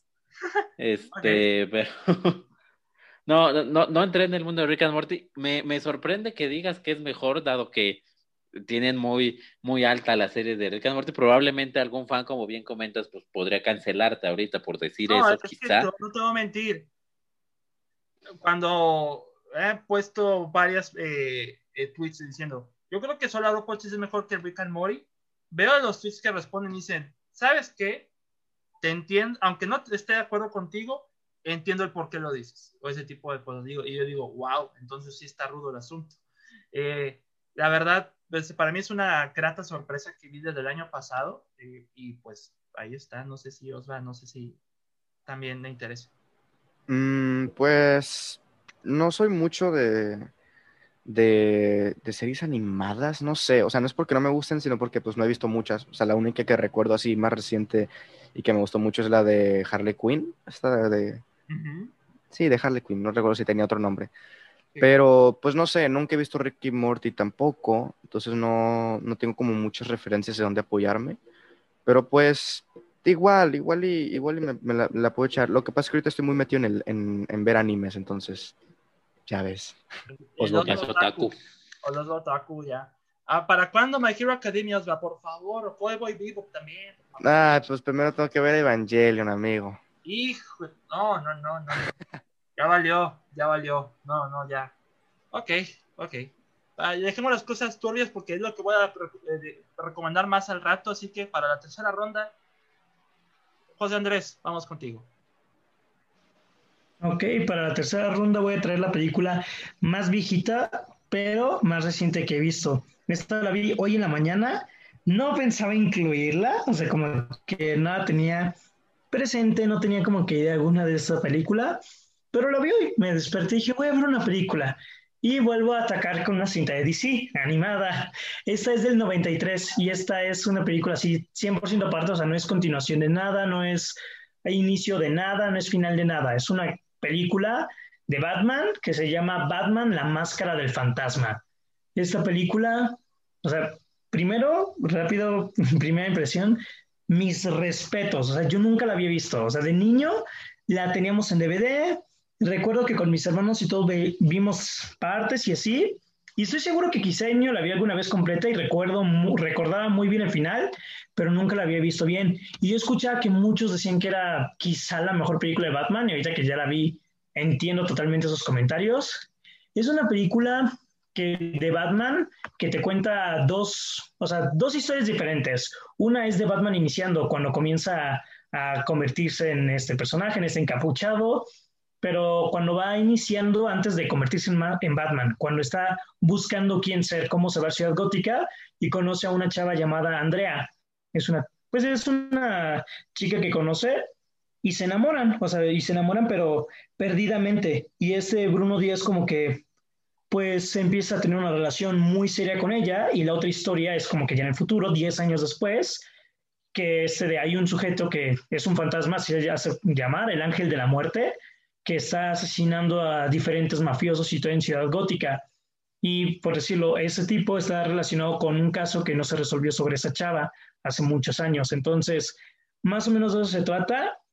Y como les digo, primera impresión, impresionante película. De verdad está genial, genial, genial, genial. ¿La han visto? Porque esta sí siento, como es muy vieja y es muy popular de Batman, siento que quizá la hayan visto, espero. No la he visto, pero dicen que es muy buena. Dicen que probablemente que sea la mejor película de Batman. Eso me ha contado, pero no sé si a ustedes, Osva y Freddy, la hayan visto. No, yo no. ¿Cómo se ¿Batman qué se llama? La máscara del fantasma. me acuerdo mucho del, No, no, no lo he visto. Uy. ¿Freddy? No, no, yo tampoco. Este, ya con decir Batman, ahí sí ya, ya, ya tienes mi atención pero no, no la este, no he podido ver. Vi el santo contra las momias, no sé si sea más o menos parecido. Ok. Mira, ¿sabes qué es lo más chistoso de todo? Aquí, hasta con las opiniones que hemos tenido y que la mayoría de nosotros no le hemos visto, es que sí es un, ya, ahora sí es un episodio de recomendaciones. Ya no le estamos recomendando a la gente, nos estamos recomendando. Entre nosotros. Exactamente. O sea, qué bonito episodio estamos teniendo, amigos. Qué bonito episodio, apenas vamos a la mitad. Así que Uh. En eso vamos bien, ¿eh? Vamos bien. Pero sí, yo, yo he, visto, he oído maravillas de esta película. A esta sí ya la ubico, ya sí he escuchado de ella, pero no la he visto. La verdad, no la he visto. Hay, hay muchas. No, que, aunque yo vea que en Airbox veo, parece que en Airbox veo muchas películas y en mis rankings se nota. Sí, todavía me faltan películas por ver, muchas por ver, después de todos los clásicos, pero como estoy también dedicándome a, lo nuevo, pues también es un punto en contra.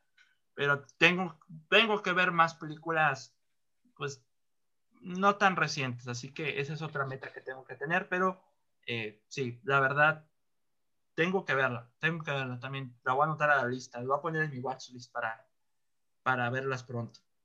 No sé si hay algo más que comentar de esta película. Sí, sí tengo más que, que comentar. Primero es que, mira, híjole, es que lo que más me sorprendió de esta película es que estamos acostumbrados a que Batman es un personaje muy serio, ¿sí? Y como es un personaje muy serio, pues nunca siente nada. O sea, nunca siente nada el, o sea, el personaje de Batman, como que siempre lo vemos como este super detective, que todo lo puede, y en esta película es la primera donde realmente vemos a Batman siendo humano, o sea, donde realmente siente emociones, donde tiene dudas, donde pierde, donde lo derrotan, o sea, donde realmente Batman no es perfecto, no es esta imagen que siempre nos quieren pintar de él. Y o sea, esta tipa le voltea el mundo por completo a, a Bruno Díaz, porque incluso se la pasa preguntándose si seguir siendo Batman, si seguir con el legado de sus padres. O sea, hay una escena que se me hace perfecta, que es el Bruno Díaz llorándole a la tumba de sus padres, preguntándose si, ¿cómo se dice?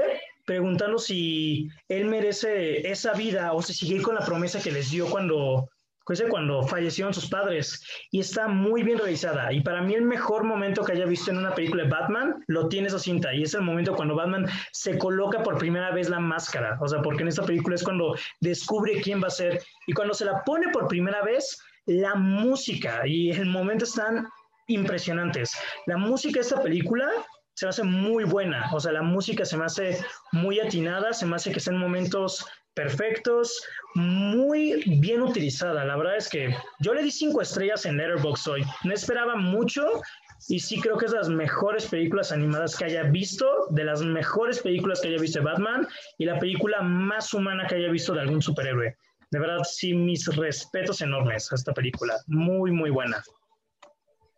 Ok, ya, ya, ya nos dejó así como que, ahora sí ya tengo que ver la maldita sea. Ahora tengo mucho que hacer en estas vacaciones, aunque para mí estos no son vacaciones. Pero bueno, Freddy, continuamos el tercer round contigo. ¿Qué nos traes? Tercer round, este, insisto, películas recientes, este es del 2020, Está en Netflix, las dos anteriores estaban en, en carteleras, está en Netflix. Sé que tú, mi buen David, ya la viste. Estoy, eh, creo que Osvaldo no la ha visto. Ahorita veremos si, si José Andrés ya la pudo ver, pero insisto, está en, en esta plataforma. Es la película de Rada Blanc, escrita y dirigida por Rada Blanc, y es The 40 Year Old Version, eh, rapera a los 40. La, eh, eh, yo recuerdo perfecto, de hecho la, la, reseña está en Cinefilos MX por, escrita por David, si gustan ir a verla. Este, recuerdo que la mandó y en su momento, eh, creo que fue más o menos a mitad de, de año, no, no, recuerdo exactamente en qué mes fue. En octubre fue. hasta octubre, hasta octubre, pero, pero David tuvo a bien decir que hasta ese momento de lo que había visto era, era la mejor película.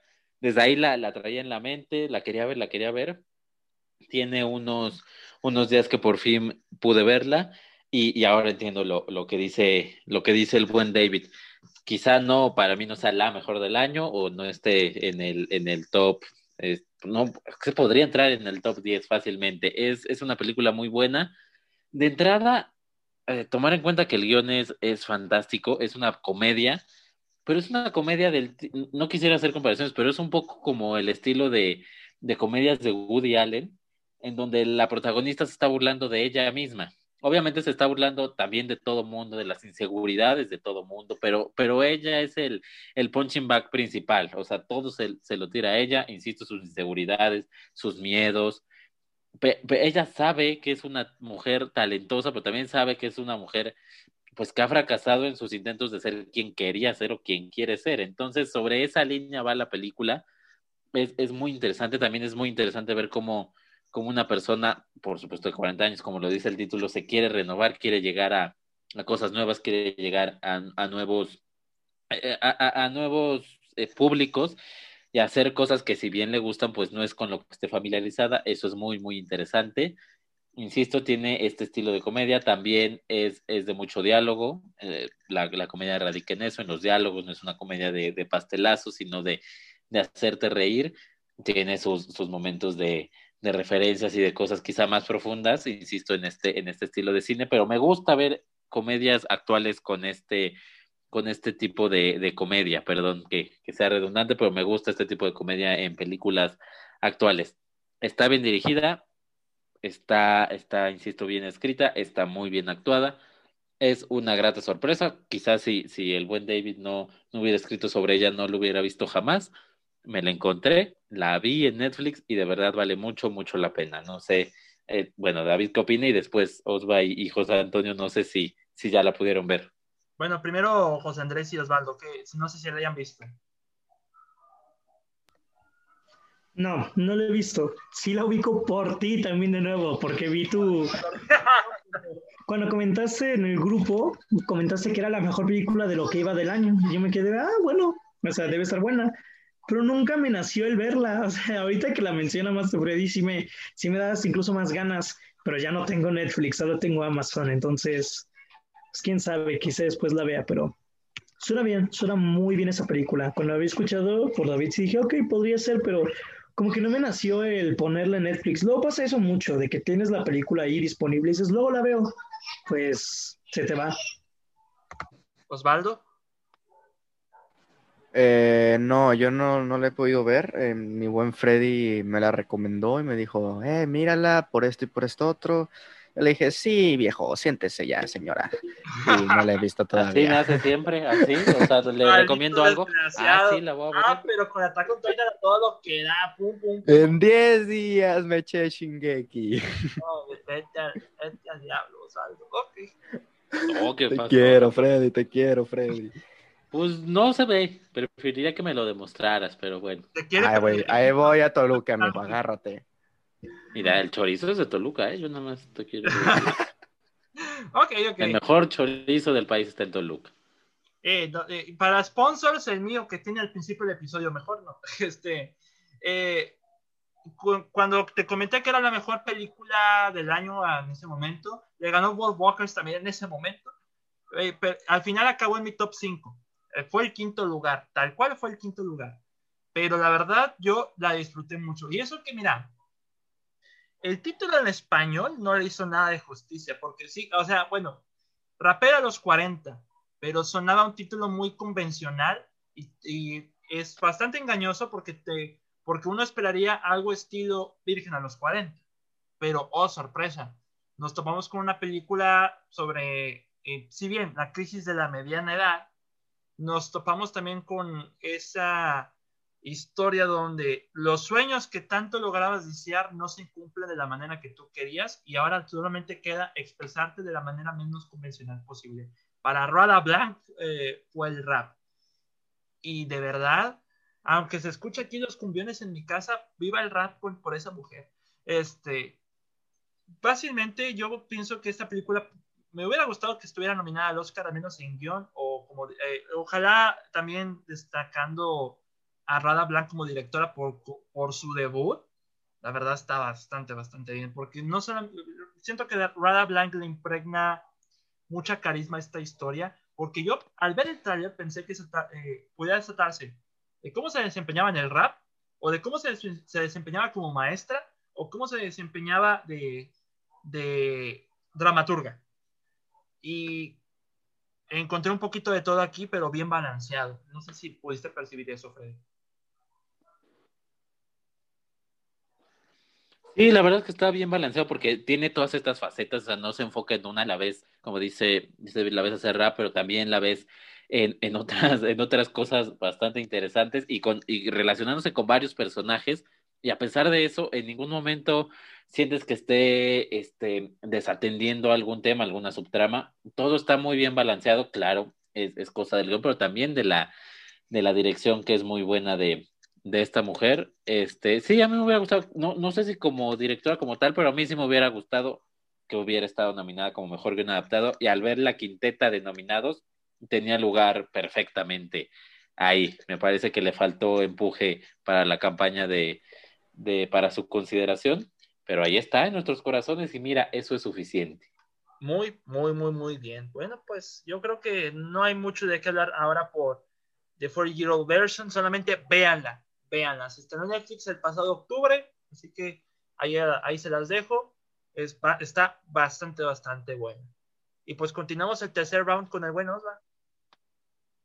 Yo traigo una serie documental del año pasado que yo creo que ya todos vieron. Bueno, Freddy no sé, porque pues ya ves, ¿no? Freddy, raro. Raro, el raro de las series, pero eh, yo creo que los demás ya la vimos todos. Y es The Last Dance. La vi el año pasado, em, o sea, la vi cuando se estrenó, pero creo que no había tenido mucha oportunidad de hablar de ella. Le hice un video, pero pues más de eso no, no es como que la haya discutido con alguien, a menos que recuerde pero pues The Last Dance, el último baile, va sobre, pues e, es un documental sobre los Chicago Bulls, eh, el equipo, los Chicago Bulls de, de, los 90 que es donde estaba Michael Jordan y los demás, que Michael Jordan y los... Michael Jordan y Phil Jackson como, como el coach. Pero es que, a ver, yo les digo, y, y, esto es un punto de referencia que muchos tal vez tengan y los que no la han visto, es como de, ah, es que a mí no me gusta el básquet yo tampoco es como que sea el gran fan del básquet, o sea, sí sé reglas, he visto partidos y todo eso, y, he, jugado básquet, pero no es como de que eh, me vea los partidos, no, me vea los juegos. Entonces, eh, para los que estaban como yo, no se dejen llevar por eso, o sea, es, magnífica, está muy bien contada porque siempre te mantiene al tanto de, de, de, lo que está pasando. Y si es como yo, que si eres como yo, que no sabía muy bien pues lo que había pasado, es como que siempre vas a estar así como de, ay, en el último torneo que sí ganaron o no ganaron, que, que es lo que te mantiene ahí hasta el final, porque creo que lo que hace este documental es que está hecho para los que ya saben de la historia y los que son fanáticos del equipo, del básquet o de Michael Jordan, pero también para los que no lo son como nosotros, que es como de, ok, vamos a darle estos detalles a los que sí la conocen la historia, pero no vamos a revelar qué es lo que termina pasando para aquellos que no conozcan la historia. Entonces, a mí me gustó muchísimo, muchísimo por ese lado. Además de que sí está como que el soundtrack también es buenísimo y siempre te dan ganas de pararte a bailar y de agarrar y de simular como si estuvieras echando canastas o haciendo clavadas, eh, clavadas, perdón, sí. Eh, a mí me gustó muchísimo. Supongo que ya todos, ya todos lo vieron porque pues está en Netflix y son, son 10 episodios, son 8 horas de, de puro documental. Está, está muy bueno. No sé qué opina José Andrés primero. No la he visto, o sea, sí lo ubico, pero no la he podido ver, porque yo no soy de documentales. Siendo honesto, no me han llamado mucho los documentales. Y pues, no, o sea, tampoco soy de básquetbol. Ahí sí, no sé. Las series documentales, de hecho, me interesan un poquito menos que los documentales porque son más largas, obviamente. Sí, soy mucho de ver series y todo, y sí, vi una vez una serie documental también de Netflix, pero sinceramente nunca me han llamado la atención, nunca me han atrapado. Esa serie sí lo ubico totalmente porque fue un super hit. O sea, sí recuerdo súper bien que muchos hablaron de ella, sacaron opiniones súper positivas de esa serie y consideré verla, pero pues como dije, no me interesan los deportes, no me interesa el básquetbol, no me interesa este de una serie documental y luego fue parte de, son ocho episodios, como dices, de una hora y fue como de no, o sea, no tenía como que esa atención y pues no la vi. ¿Freddy? Este, no, no, yo tampoco la vi. Sí me, sí me gustan los documentales, pero el tema de ya de que sea una serie me, me cuesta a veces. Pero bueno, claro que la tengo súper presente. Además, no sé si les había comentado, yo soy un gran basquetbolista, entonces pues, no, no necesito ver a Jordan. Con ver mis videos ya es suficiente. ¿Sabes qué es lo más, lo más triste, Freddy? Yo mido 1.90 y no soy bueno en el básquet, la verdad. No manches, estás bien alto. No, yo soy pésimo en los deportes, pero pésimo. Y sí he visto The Last Dance, sí, sí la he visto y la verdad sí me gustó mucho. Le di sus cinco estrellotas. Pero para mí le, me encantó más Tiger King. Y de hecho lo, que lo digo ahora porque Hoy hace un año la estaría viendo por primera vez Tiger King y ah, qué bonitos recuerdos de pandemia. La estaba disfrutando con todas las ganas. Es una recomendación para que vean Tiger King, pero igual The Last Dance me gustó, pero pues igual eh, me gustó muchísimo, me gustó muchísimo. Pero el formato de serie documental aquí sí pesa un poquito más porque son más episodios. Creo que son dos episodios más que Tiger King. Y la verdad, a mí me agrada bastante. Y eso que, ¿saben qué es más chistoso? Que veo documentales de temas que no soy bueno, porque también vi el documental de Tiger Woods de HBO y yo dije, yo, eh, yo nunca he jugado golf en mi vida, pero, y ni siquiera eh, conocí a fondo a Tiger Woods, pero el documental está muy bueno y eso me sucedió muy, eh, muy similar a The Last Dance con el básquet. Una persona de menor estatura que yo me ganó en el básquet y ahí descubrí que soy un desastre en los deportes. Así que eh, ver un documental de básquetbol eh, no me da una espinita o cierto rincón, sino que me da cierta ironía de que veo documentales de cosas que no sé, pero está bastante, bastante interesante. A mí me agradó mucho. Y pues Michael Jordan es Michael Jordan, o sea, eh, fuera de Space Jam, no, es Michael Jordan. La verdad, pero pues es todo lo que tengo que decir de, de Last Dance. Sí, a mí, a mí no me pesó tanto el formato porque yo sí la vi o sea, se iba estrenando cada martes, si no me equivoco. Era semanal. Ajá, entonces era como, ah, ya, ya viene el nuevo episodio y, y, se iba generando como más hype, pero estoy de acuerdo en que tal vez si, si, se hubiese visto de que ocho horas seguidas o cuatro en un día y cuatro en el otro, pues sí hubiese sido mucho más pesado. Ok, pues no sé si hay algo más que decir de, The Last Dance. Eh, no, por mi parte sería todo. Bueno, voy a cerrar con el tercer round con cosas turbias. Ahora sí, vamos con lo turbio. Otra serie documental, de, dicho sea de paso, y de este año. Este año he visto varios documentales y, el de Tiger Woods, también hay uno que se llama The Lady and the Dale de HBO, que también está bastante bueno. El que nos concierne aquí es el que hizo más ruido, y no es para menos. Y Freddy lo sabe, interactué con, en Twitter un poco con de este tema.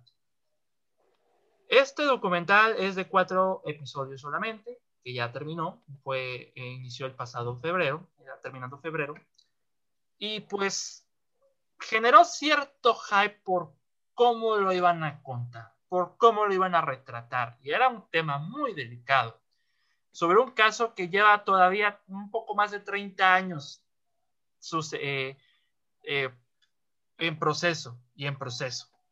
Y es uno de los casos más sonados en la historia del cine Estoy hablando del documental Allen versus Farrow o Allen contra Farrow. No sé si.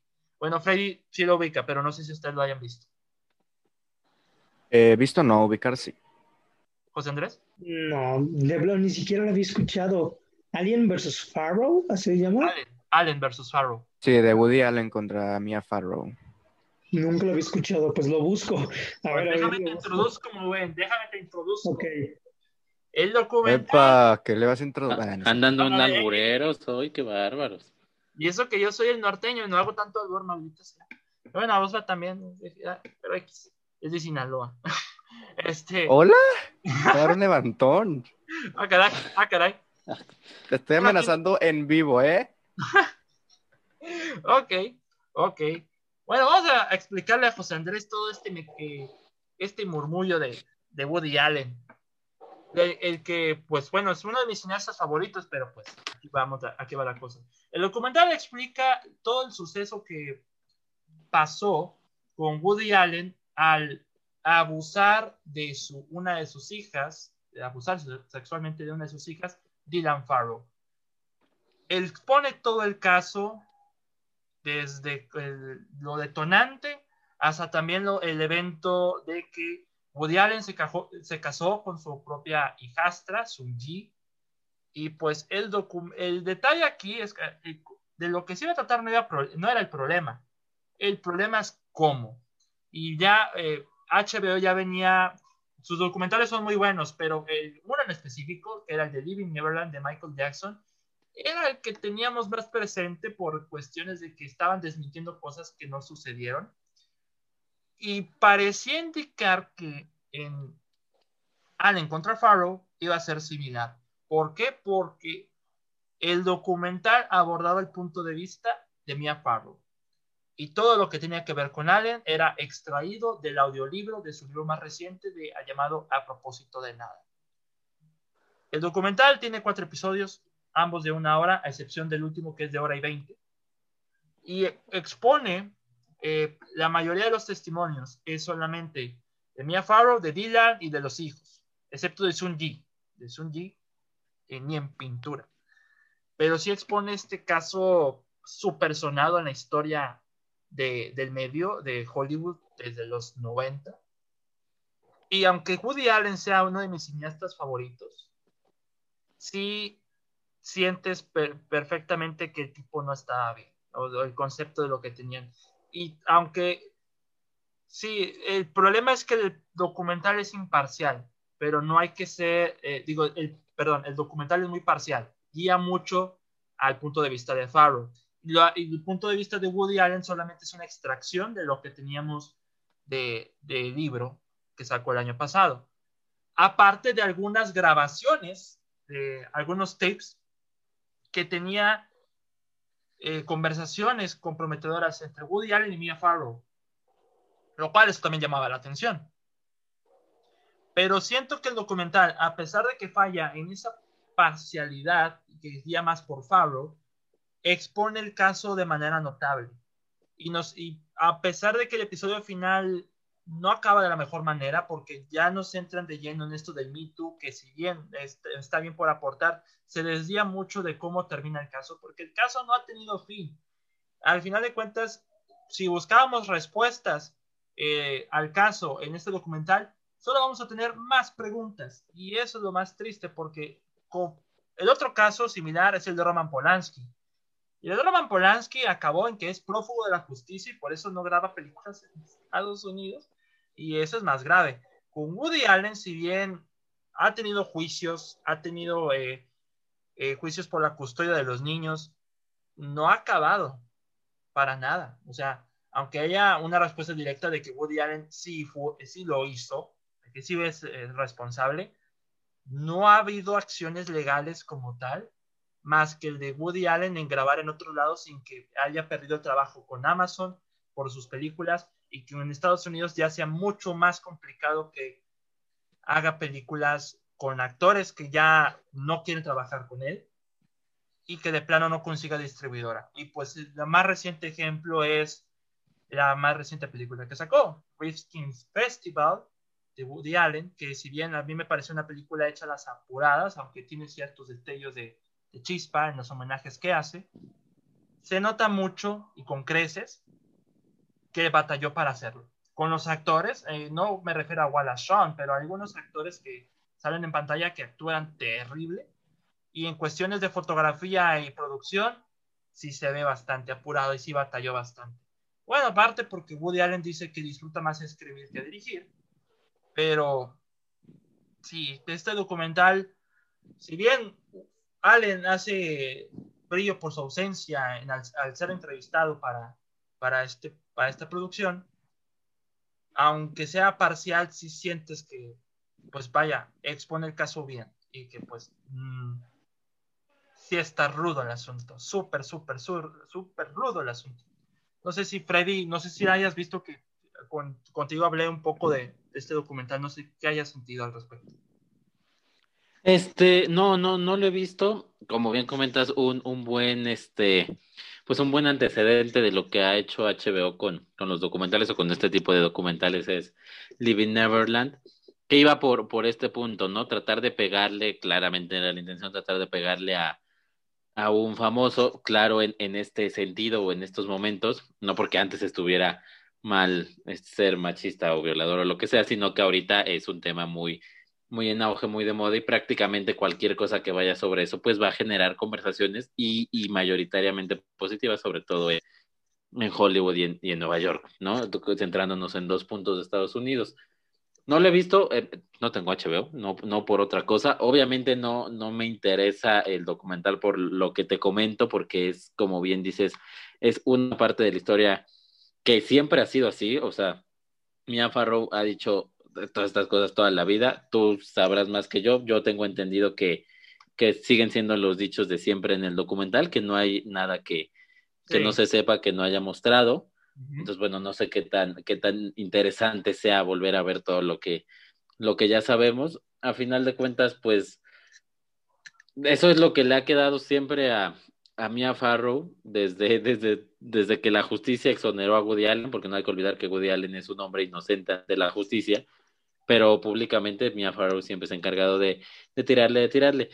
Si lo hizo Woody Allen o no, pues no sé, no lo puedo defender porque eso solo lo sabrá él. No habrá que defenderlo, sino porque realmente no, no, sabemos. Sí, no, realmente no, no sabemos si, si quedó libre por, o sea, por qué la justicia dijo que no. Obviamente sí hubo pruebas a la, a la pequeña, no hubo ninguna prueba psicológica física de que hubiera tenido un abuso, pero bueno, pueden pasar mil cosas entre, entre lo, jurídico y, lo, y la realidad, pero pues lo cierto es que legalmente es un, es un tipo inocente y Mia Farrow ha tratado de, de revirar esta parte siempre con, pues siempre con dichos, prácticamente el documental sigue siendo eso, sigue siendo dichos, obviamente, pues tiene los tintes de documental porque están investigando, pero se está investigando como ella a ella, o sea, está exponiendo ella lo que ella ha dicho y lo que ella quiere. Entonces, esas son, pues esas son las situaciones y, y, los problemas que tengo con este documental por lo que sé y por lo que he leído sobre él y por supuesto por cómo se ha, por cómo se ha desarrollado Mia Farrow en, en este sentido.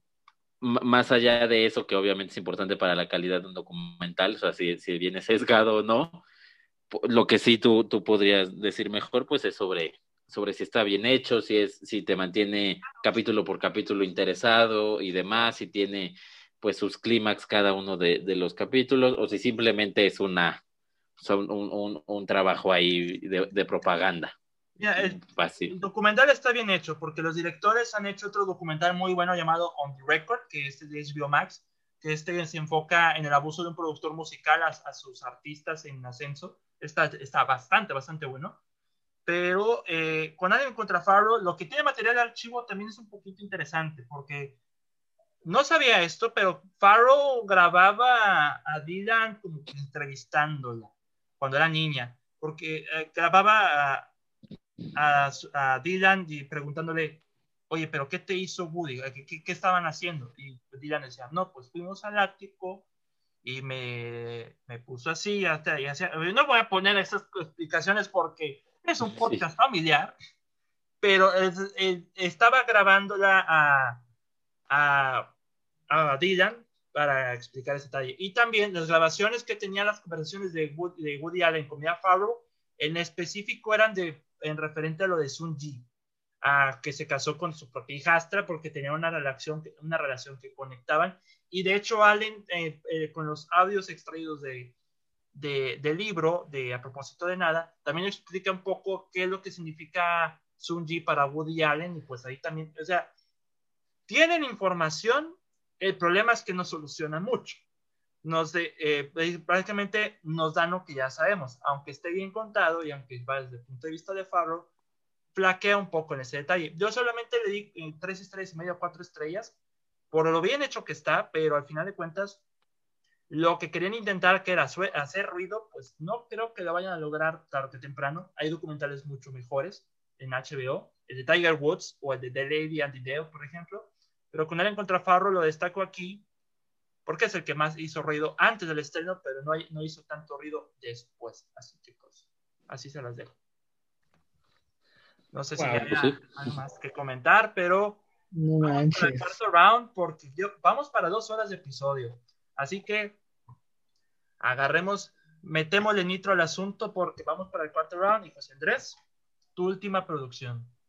Ok, rápido, nada antes de la producción, sí, de lo que acabas de decir. ¿Qué onda? O sea, yo, yo casi no conozco la filmografía Woody Allen, pero siempre he sido alguien que quiero ver. Vi una llamada de Rational Man con Joaquín Phoenix y me gustó bastante. Ah, pero no, Woody Allen es, de mis cineastas favoritos. He visto varias películas de él, pero sí sabía del caso.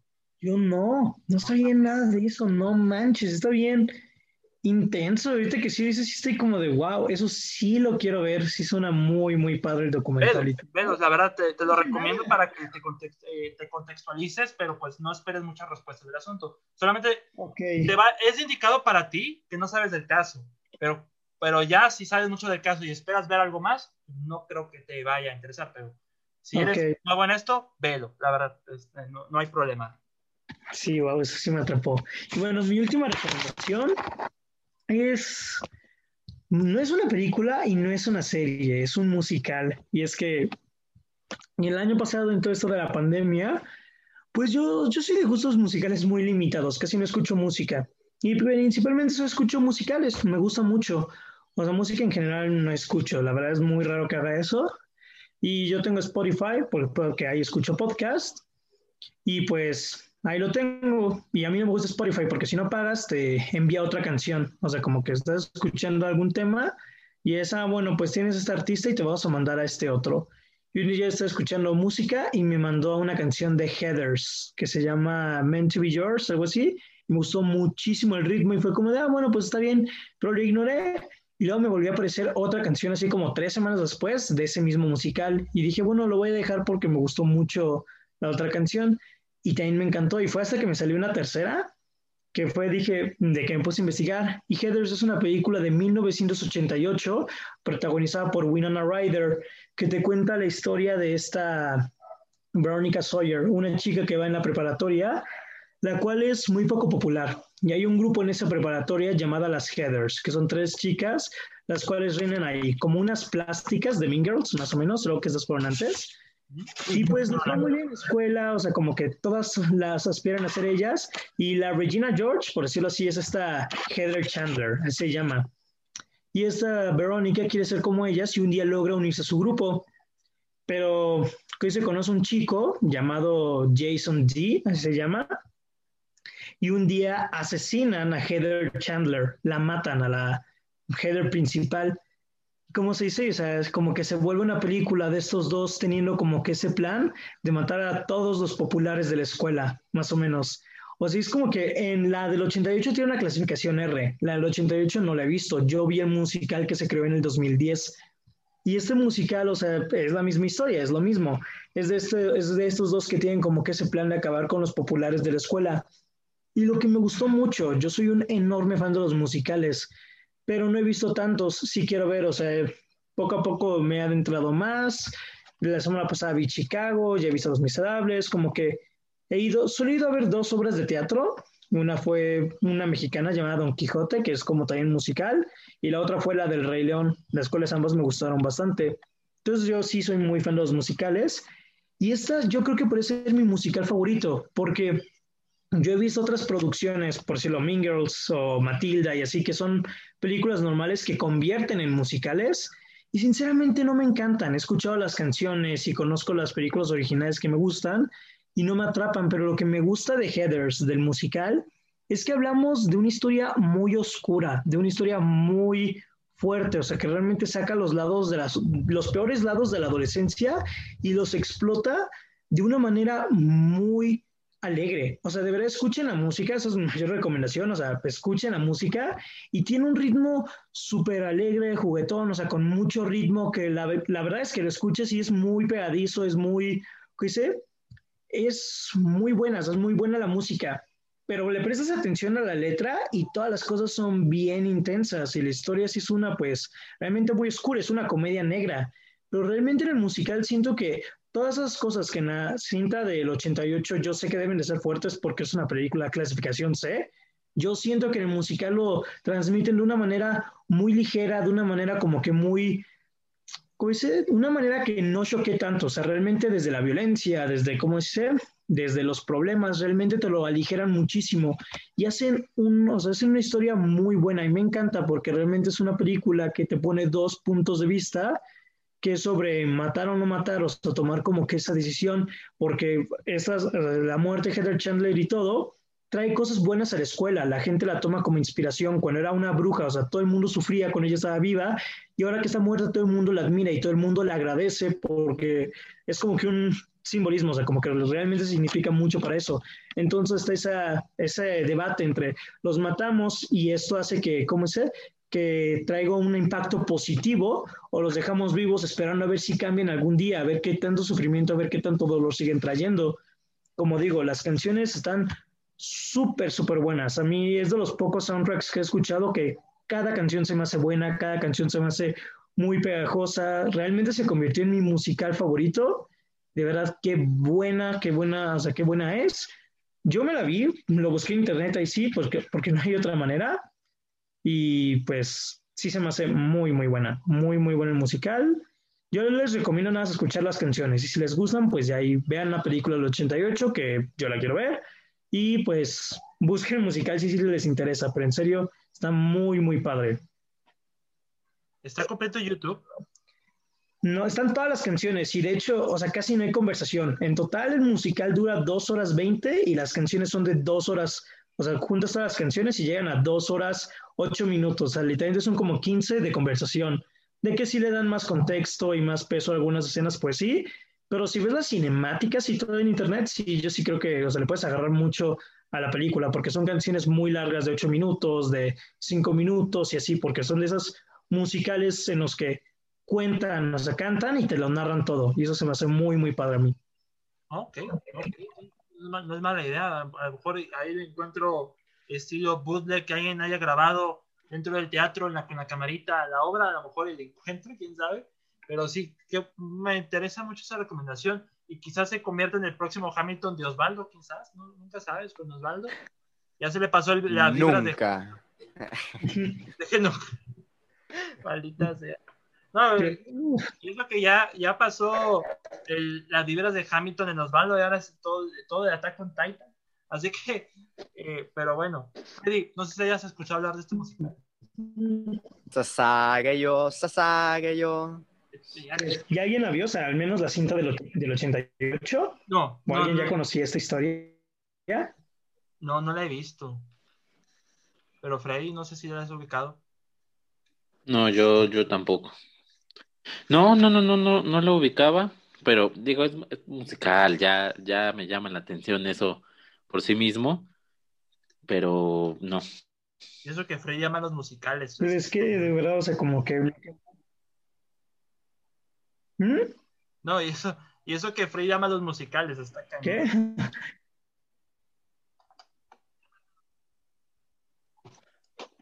Es que, o sea, lo que me gusta es que realmente, o sea, es muy alegre, o sea, como que son cosas muy, muy fuertes. Hay una canción de, o sea, un intento de violación. Y es una canción súper buena. O sea, de verdad, o sea, eso es lo que me sorprende.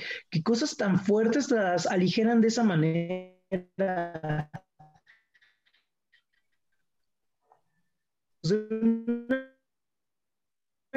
una canción tiene en una película, o sea, me gustaría ver una película, o sea, obviamente no tan explícita ni nada, pero realmente siento que tienen muchos momentos como que pueden lograr escenas sensacionales, o sea, se me hace como que algo que nunca te imaginas que harían con los musicales, o sea, que no tiría y no irían por ese lado, porque si hay musicales trágicos como Los Miserables, donde hasta incluso las canciones son muy tristes y todo, y todo el ambiente es así, pero o sea, en este es totalmente lo opuesto, o sea, realmente es como que violencia, locura y todo eso, pero de una manera alegre, ligera y así incluso sentido con todo el ambiente que te maneja en el musical hasta familiar, o sea, como que realmente no sé, sea, eso está completo en YouTube en español. La verdad es que sí pienso verla, pero no sé, sí me gustaría que existiera algo de una película musical, se me algo muy padre que adaptaran pues ya me lo vi dos veces, o sea, me encantó. Sí se convirtió en mi musical favorito. Ok, ok. No sé si hay algo más que digan de las headers. no, yo no. Ok, ok. Bueno, pues, Freddy, tu última ronda. Vamos, ¿qué tal? Ah, va, voy con mi última ronda. Esta película que también pueden encontrar en Netflix. Este, igualmente, digo, David ve 100 películas a la semana, entonces esta también ya la vio. Veremos si, si el buen José y el buen Osva ya la vieron. Es una película animada, ya, ya todos habían sacado cosas animadas, es una película animada, este igualmente, de 2020, está compitiendo por el Oscar a Mejor Película de Animación este año, y me refiero a Shaun the Sheep Movie eh, Farmageddon. Ay, sí, sí, sí, me encanta. Vi ahí la... Bueno, ah, que mira, aquí ya, ya nos estamos este, poniendo un poco más de acuerdo. En efecto, es, es, una, es una película muy buena, muy, muy, muy buena película. Es de animación, es de este tipo de animación, ya, ya lo ubican por supuesto de este personaje, de Sean de She Movie, de Wallace y Gromit, que es hecho con, con plastilina, así, así es la animación. Por supuesto que han mejorado las técnicas y, esto se ve, pues se ve muy bien se ve muy bien por momentos como que te olvidas que estás viendo este, este tipo de arte, de lo bien animada que está. Pero por supuesto no deja de tener este estilo que, que a mí me gusta mucho, este tipo de películas me, me, gustan mucho también. Pero esta en particular está muy bien hecha, el guion está muy, muy, muy bien llevado, es, es una serie de, de aventuras para tratar de, de regresar a un, a alienígena que ha llegado a, a la Tierra, de poder regresarlo a su casa pero bueno, por supuesto que pasan por una serie de, situaciones bastante, bastante cómicas, bastante interesantes. La película no, no tiene diálogos, es, es muda, los personajes solamente, este, eh, bueno, los personajes no dicen nada, pero aún así creo que es una buena opción para, para los niños. Claro que es una opción infantil, pero bueno, no es, no es algo más, más típico. Quizá por los diálogos podrían, podrían echarse para atrás algunos, pero no, creo que, creo que les puede llamar la atención. Es muy divertida, pero además es buena para, para un público más adulto porque está llena de referencias a, a un sinfín de, de películas, de, de artistas, de Ah. cine, ¿no? O sea, está llena, llena de referencias y eso por supuesto que le suma a la experiencia cuando has, cuando has visto estas películas o cuando conoces a, a dichos personajes. Entonces, no, no hay mucho más que decir por, por lo pronto, no sé si ahorita que, que la comenten vaya a salir algo, pero de, de verdad que, de verdad que es una película muy, muy, muy buena, insisto, creo que los niños la pueden disfrutar, pero también como, como adulto, como público más grande, te la vas a pasar muy, muy bien. No sé si Osvaldo o José Andrés la hayan visto. Sí, muy, muy buena. Yo tengo conflicto con que esté nominada al Oscar porque según está registrada como película del 2019. O sea, está registrada como cinta del 2019 porque es de Reino Unido y se estrenó ahí en ese año, pero pues está compitiendo por el Oscar, pero sí se lo merece. Me sorprendió cuando la vi porque yo le di un 8 algo, sí, sí tengo crítica en mi canal de esa película, de hecho es de mis videos más exitosos. O sea, y se me hizo muy, muy buena, o sea, se me hizo muy padre porque es totalmente muda y la comedia está genial, la historia está bien hecha. Concuerdo con que, o sea, no hay, no hay como que conversaciones ni nada, pero el guion está muy bueno, pues porque con el guion obviamente tú describes todas las situaciones y así. Y siento que construyen bien a los personajes, hasta la villana se me hace que tiene una buena motivación, o sea, no es nada del otro mundo, pero está todo muy bien hecho. La película se me hizo muy buena, se me hizo una gran animación y sí se me hizo, yo la vi a inicios del 2020, se me hizo una buena manera de iniciar el año, la verdad. Yo sí también la recomiendo bastante. Ok. Osvaldo. Eh, no, yo no, no la he visto. Recuerdo de niño veía como esa franquicia en, una serie, si no me equivoco, de serie. Eh, y ubico como a los personajes, cuál tipo de animación, pero no, no, no he visto la película. Ok, bueno, pues yo la vi el año pasado. Porque, bueno, para corregirte un poquito, José Andrés, yo creo que el motivo de por qué la nominaron al Oscar este año es porque en el 2020 se estrenó en Estados Unidos para Netflix. Me imagino que fue por eso. Pero yo conocí a Sean the Sheep básicamente desde el corto de Wallace y Gromit de los 90 de una afeitada al ras. Y ahí supe que Sean the Sheep era súper adorable. Y qué bueno que le hicieron su propia serie, porque la serie también, eh, que también tienen para Netflix, está súper divertida, igual, no tiene diálogos, es la misma dinámica, pero está súper, súper divertida. Y la primera película, que salió en el 2015, pues no fue la excepción. Y la, supieron agrandar más las cosas, aunque no tenía tantas referencias como Farmageddon. Pero Farmageddon mejoran más la técnica, la hacen más grande, más divertida, más tirándole más a los adultos, porque algo que me agrada de Arman Studios es que sus películas parecieran que destinan más para los adultos que para los niños, porque parece que los niños no les, divierte, no les divierte completamente, los adultos sí. No sé, a mí ha tocado ver ese tipo de casos. Más reciente fue el de eh, Earlyman o el Cavernícola, este de los cavernícolas que juegan fútbol. Ay, yo la quería ver, pero de hecho me dijeron, ay, es para niños, no vamos a ir al cine a Ah, ver no, eso. para niños ni que nada. Le pega más a los adultos esta Yo la quería ver. O sea, es lo que me digo. Arman Studios, eh, sus producciones, aunque son de corte familiar, hace que los adultos la disfruten más que los niños. ¿Quién sabe por qué? Pero yo los entiendo. Y con Farmageddon es igual. Sí, Farmageddon está muy buena, la verdad. Y de verdad está muy buena. Me sorprende mucho que Freddy la haya elegido, porque cuando digo animación de Netflix nominada, yo pensé que iba a decir Over the Moon. Y eso no Yo también pensé que iba a decir esa. Y de hecho esa, yo le di un 6, también subí crítica. Está muy simple esa de Over the Moon, man, en lo personal. No me No, no, sí, sí está, este, sí, coincido, está simplona. eh. Yo pensé que iba a estar mejor porque estuvo, o sea, esta sí ha venido estando nominada en Golden Globes y demás, y no, no, es mucho mejor Shaun the Sheep. Yo de plano ni la vi, no la vi. Y así como que, bueno, Sí vale la pena, sobre todo porque, bueno, al menos en lo personal esa película fue la animación que más me sorprendió visualmente del año por la paleta de colores. O sea, nada más por eso, no es de que, oh por Dios, le gana Soul en el realismo. pero utilizan colores muy chillones y como que, que nunca pensarías que funcionaran bien. O sea, tienen amarillo, morado, verde, café, o sea, como que hay todo súper brilloso y súper en grande y luce muy, muy padre. O sea, a mí me sorprendió demasiado en esa parte. Y se me hace una combinación entre animación estilo DreamWorks e historia tipo Disney. O sea, está bonita y la disfruté y la volvería a ver, pero siento que es muy infantil y en eso cae en lo simple. Y luego ya en eso como que cae en olvidable. Entonces como que ese es mi problema con esa película, pero está bien.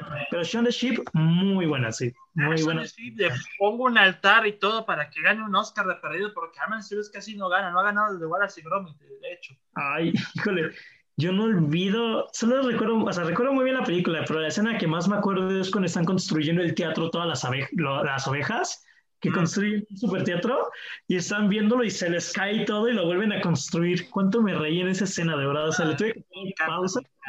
No, no, esa película está muy buena, la verdad, sí. Humor blanco del bueno. Sí, humor del bueno. Ok. Bueno, pues muchas gracias por esta recomendación. Qué bueno que volviste a traer a Sean de Chip en nuestras vidas y que, que introduzcas a Sean, a Sean la vida de Osva, por favor. Así que la veré, la veré, nada más porque está nominada y porque pues Freddy la recomienda, ya saben, yo amo a Freddy, entonces la veré. Okay, pues, no lo quieras arreglar, no la vas a ver nada porque yo dije. ok, ok, Osvaldo, no, no sé qué vayas a arreglar con Freddy, pero arregla al final de este episodio con tu última película. Mi última película, eh, híjole, amigo, es otra animación, es una película que vi gracias a Wolf Walkers, que ya hemos mencionado a esa película en este episodio. Pues bueno, dirigida por el mismo Tom Moore y eh, pues animada por el mismo estudio de animación, que ese sí no es el nombre, es Song of the Sea, una de las películas de Tom Moore, de, ajá, de Tom Moore y es del 2014. Es, es, es, es, muy buena. A ver, antes, antes que nada, ¿alguno la vio? No, pensé que ibas a... pero sí lo ubico, sí tengo ganas de verla. También lo ubico. Pensé que ibas a mencionar Breadwinners. Por un momento pensé que ibas a mencionar esa. No, bueno, no sé si sea de Tom Moore. De Tom Moore nada más he visto eh, Song of the Sea, Wolf Walkers y la otra que sí no me acuerdo cómo se llama, de eh, algo del libro de no sé qué. Eh, ah, no, no recuerdo cómo se llama, pero híjole, para muchos esta es la mejor película de Tom Moore y pues Ah, para mí está ahí, ahí con Wolfwalkers, no, no, no sabría con cuál quedarme, pero es súper original, es súper bella visualmente. Es de cuenta lo que tuvimos con Wolfwalkers, es decir, los mundos originales y, brillantes, los personajes tan carismáticos y fácil de empatizar con ellos, cortita para los niños y para que tampoco los adultos como que se vuelvan, se, se, se, se sientan cansados en una película que es para toda la familia. Em, y con voces también muy, muy buenas. Y bueno, la historia a grandes rasgos es sobre, em, sobre, una, sobre una familia en donde la madre de un día para otro desaparece, muere, es lo que tenemos en, en como en, mente, pero eh, haz de cuenta que la madre al, niño, porque es un hijo y una hija, la niña es muy chiquita y el niño ya tiene unos 10 años, yo creo, 12 años, le calculo yo, eh, la madre siempre a él, antes de que naciera la hija, porque hace cuenta que la madre de hecho muere cuando, cuando da luz a la hija, entonces es como todos decimos así como pues murió por el parto, ¿no? Pero la madre le contaba como historias y cuentos antes de dormir al niño, muy fantasiosas, pero pues cuando, cuando pasa esto y crece la niña y todo, nos damos cuenta de que no eran para nada para nada cuentos, o sea, eran, eran historias reales y pues a partir de ello es, es de donde se desarrolla la historia. Es como una película en que pues muchos puede ser road trip, pero no es road trip, o sea, es como, es, es de intentar buscar, o sea, van en, en partes y van en camiones, en otras partes van, en, van corriendo y así, pero es buscar respuestas sobre todos los cuentos o historias estas que contaba la, la madre. Es muy original, o sea, se convierten en focas como ven en el póster, gran parte se desarrolla en el agua también. Y es como muy, muy ad hoc a Wolf Walkers. O sea, creo que si te gustó Wolf Walkers, esta también te puede gustar porque son como los personajes clásicos de Tom Moore. O sea, el padre escéptico de lo que pasa, pero pues no tiene malas intenciones. Los hijos desde el principio están como, saben qué está pasando, o sea, en ellos se centra la historia. Y las madres ausentes. En Wolfwalkers no hay madre, acá sí hay madre, pero llega al principio y, y al final. En todo el segundo acto no está la madre. Entonces, eh, tiene un estilo muy marcado tanto en animación como en, como en sus historias. Y pues nada, creo que está en claro video. No sé si esté para rentar o si en el parte del, del, del, del catálogo, pero muy, muy recomendable, la verdad. Y otra, te- otra que definitivamente tengo que ver, la verdad. Sí. Ya me entraron las ganas de buscarla y verla hoy en la noche, de verdad. Yo me enamoré de Wolfwalkers, me enamoré totalmente. Fue mi segunda película favorita de todo el 2020. La mía también. Sí, impresionante película animada. Y ya me interesó demasiado esta, como la acabas de escribir todo. Wow, o sea, hoy no he visto nada de ese estudio y quiero verlo todo. Sea, ubico bien la de Breadwinners porque me leí do- los dos libros en los que está inspirado, pero no he visto esa película y esta sí la quiero ver. Esta Sí, sí, el- la otra película del, de Tom Moore es eh, The Secret of Kells, eh, El secreto del libro Kells, creo que se llama en, espa- en español o algo así, que también es muy buena. O sea, en lo personal sí es un tanto inferior, es la ópera prima de Tom Moore, si no me equivoco, entonces sí es como, es un poco inferior a las otras dos, pero también muy buena. A ver, ¿puedes repetirme el título de esta, de Song of the Sea? Creo que así se llama. Son of the Sea, Song of the Sea, sin el Ah, D. Ok, sí, entonces, del 2014. bien, la busco. 2014, ok. La voy a ver. Muy, muy, muy bien, Osva. Muy bien. Cerraste muy bien este episodio. Porque no sé si hay algo más que diga eh, que tengo que decir de Song of the, Song of the Sea. No, creo que, creo que se los dejo a ustedes para que, para que la puedan ver, porque creo que sí vale mucho la pena. Ok. Bueno, pues me toca cerrar a mí con una película. Estoy bastante conflictuado en qué película elegí, porque voy a ser honesto. Estaba CryptoZoo, pero CryptoZoo sale hasta agosto. En ya eh, formalmente dije, no, pues mejor espero hasta que salga. Eh, también estaba, ya hablé de Ryan de Last Dragon, ya hablé de Cherry, ya hablé de. Uy. Ya, ya las hablé, ya estuve, ya se me acabaron las opciones. Y me quedaba una, que película que no ha salido todavía, y tuve que verla en medios alternativos y cuestionables, pero era mi película más esperada del 2021. Tenía que verla sí o sí. Y cuando fui a ver Godzilla vs. Kong la semana pasada, pasaron el, tra el tráiler de esta película. Evidentemente me emocioné. Y pues cuando vi la película, reitero, en medios alternativos y cuestionables, qué bien la pasé, pero qué bien la pasé. Y aunque no tenga fecha de estreno en cines todavía, es mi placer decirles que por fin vi mi película más esperada del 2021 y me encantó y es Nobody. Mm, mm, mm. No sé si han escuchado hablar de ella. Osvaldo sí ya le conté en su episodio. No, pero no he escuchado de esa. Freddy. Hasta ayer, ayer lo escuché, pero por, por un podcast. O sea, creo que es del mismo escritor de John Wick, ¿no? Sí. Sí, aunque entonces sí, ya sé cuál hablas, ya sé cuál hablas. La quiero ver en cines, la quiero ver en cines, pero pues ni idea cuando llegue. Sí, Freddy. Este, sí, sí he escuchado hablar de ella, no, no la he podido ver, pero suena interesante y he escuchado, bueno, leído una que otra cosa buena sobre ella.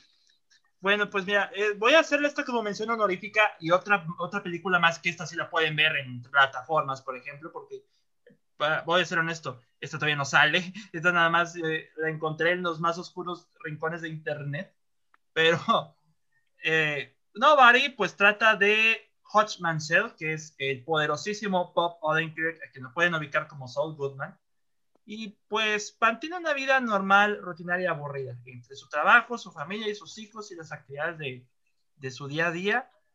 Pero un evento cambia todo cuando eh, unos ladrones se meten a su casa, intentan robar, Hodge los descubre, pero no hacen nada. Y aunque se están amenazando a su hijo y su hijo los intenta también como que golpearlos, Hodge se deja. Y eh, Hodge menciona que, lo, en los trailers lo, lo, comenta, que hay una bestia dentro de él que está durmiendo, que prácticamente no, todo lo deja pasar, pero todo cambia cuando está en un autobús y, y está en una bola de idiotas ahí acosando a una chica.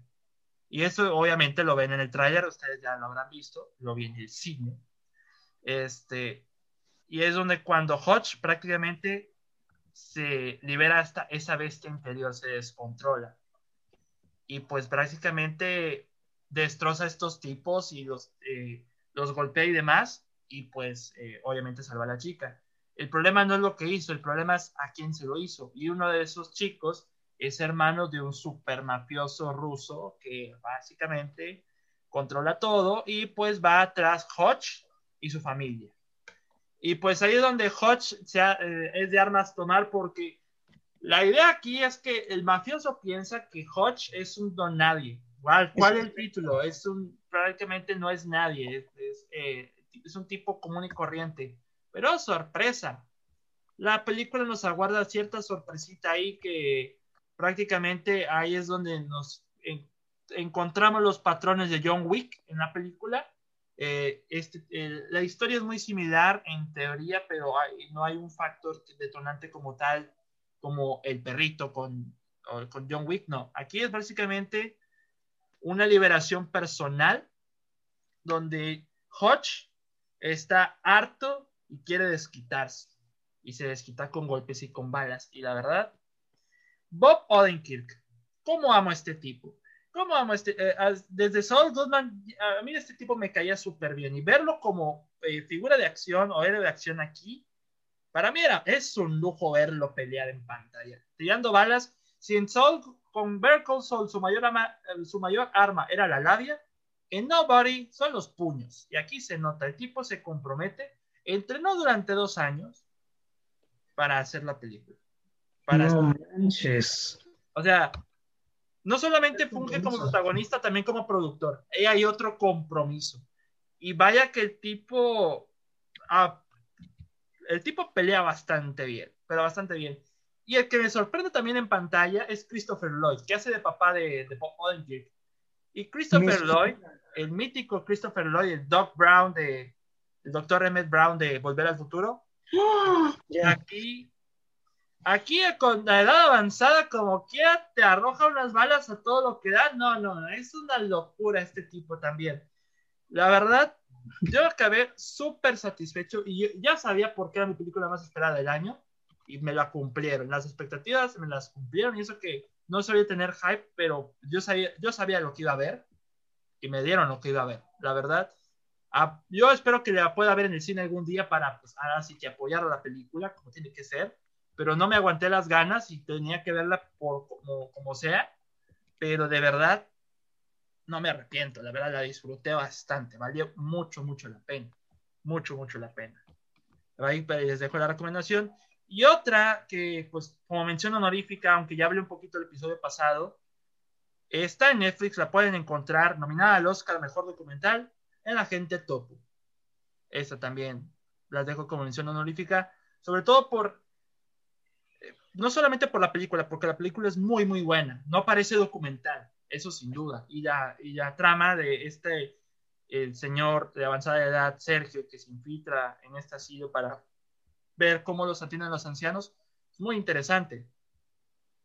Yo la vi porque, bueno, algunos saben, bueno, ya el, el episodio pasado conté, que mi abuelo falleció hace un par de semanas, mi papá me contó que esta fue de las últimas películas que vio y que le encantó. Y eso como que fue el, detonante para poder ver esta película y wow.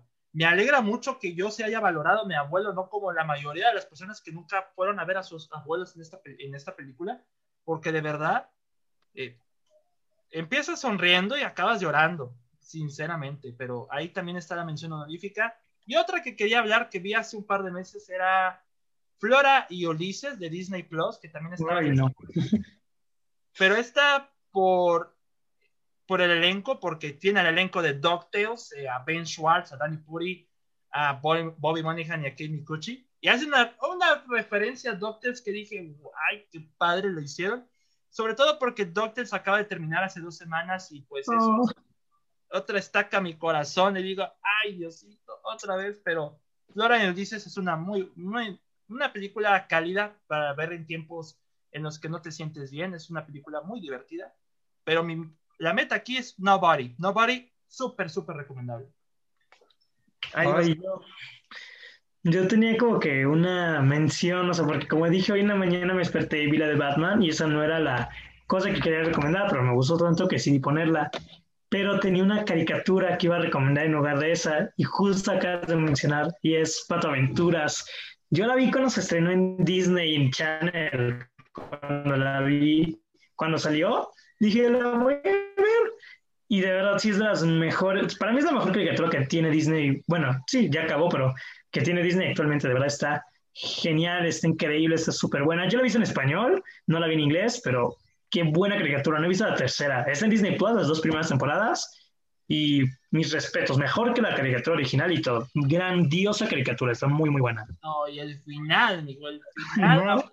El único detalle que, eh, pues, sin spoilers que, que tengo con el final de la serie es que tiene muchas cosas que explicar. Hay cosas que tienen que explicar y que me hubiera gustado que desarrollaran más, pero lo que nos dieron fue sensacional. No, yo sí quiero ver cómo acaba.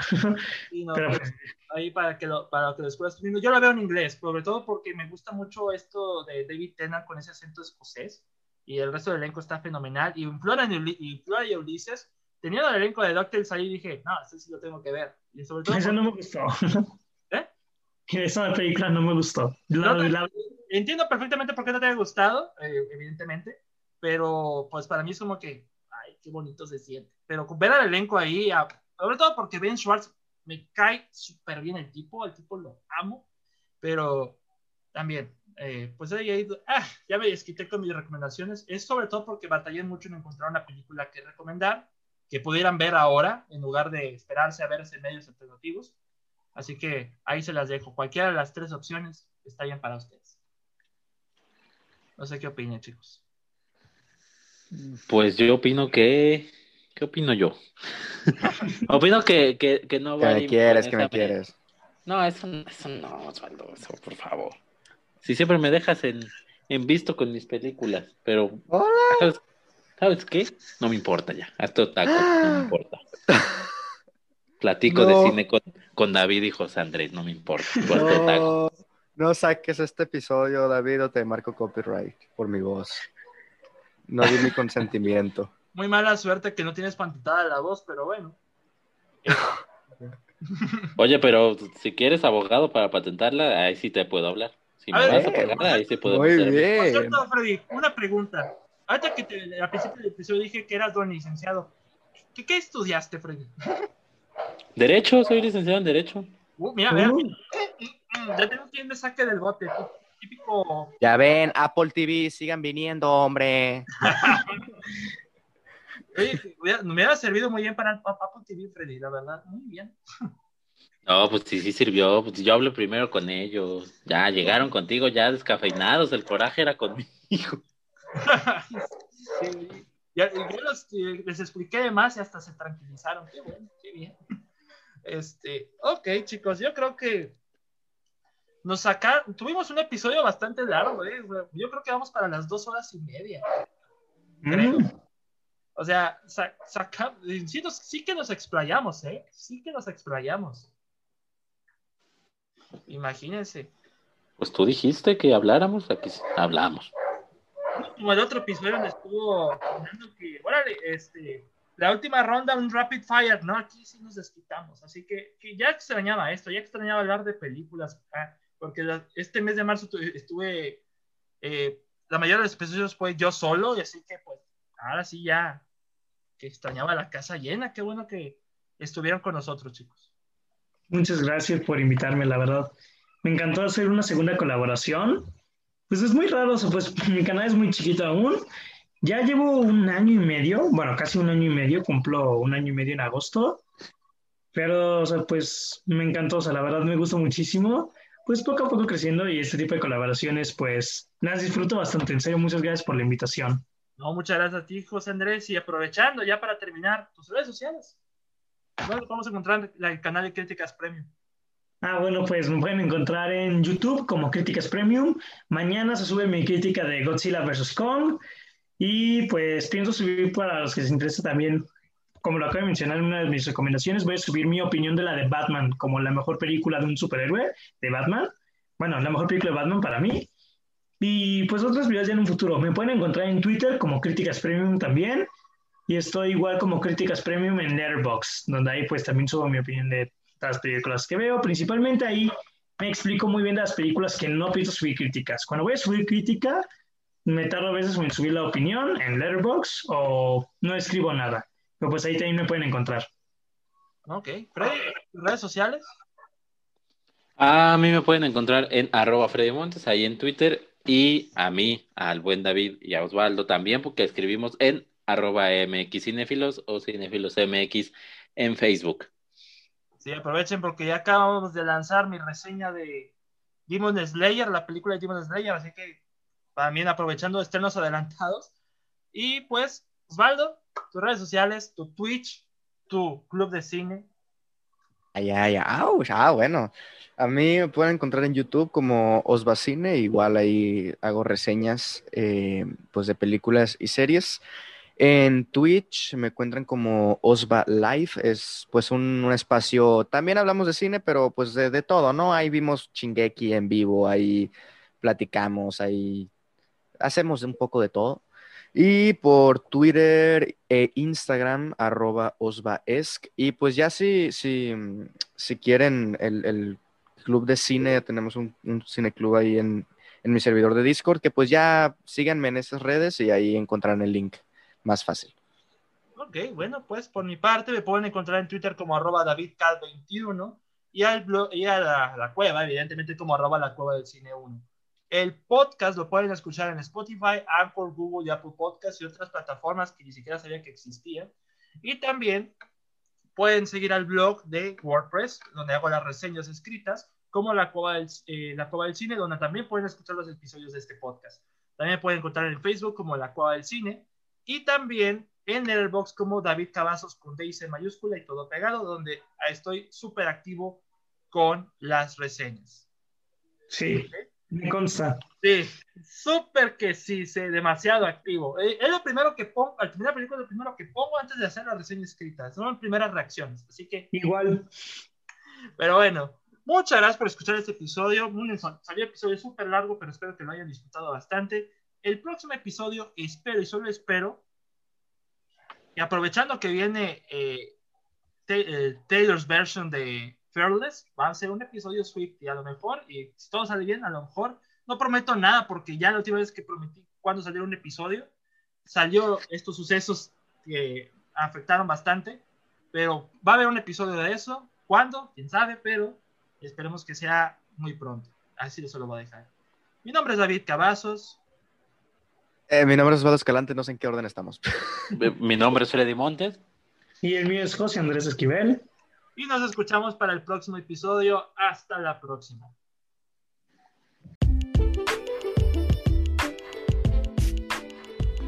Muchas gracias por escuchar este episodio. Recuerda seguirnos en Spotify, Anchor, Google y Apple Podcast.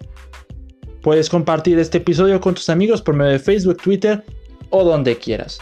Muchas gracias por estar con nosotros en la cueva y muchas gracias por tu apoyo.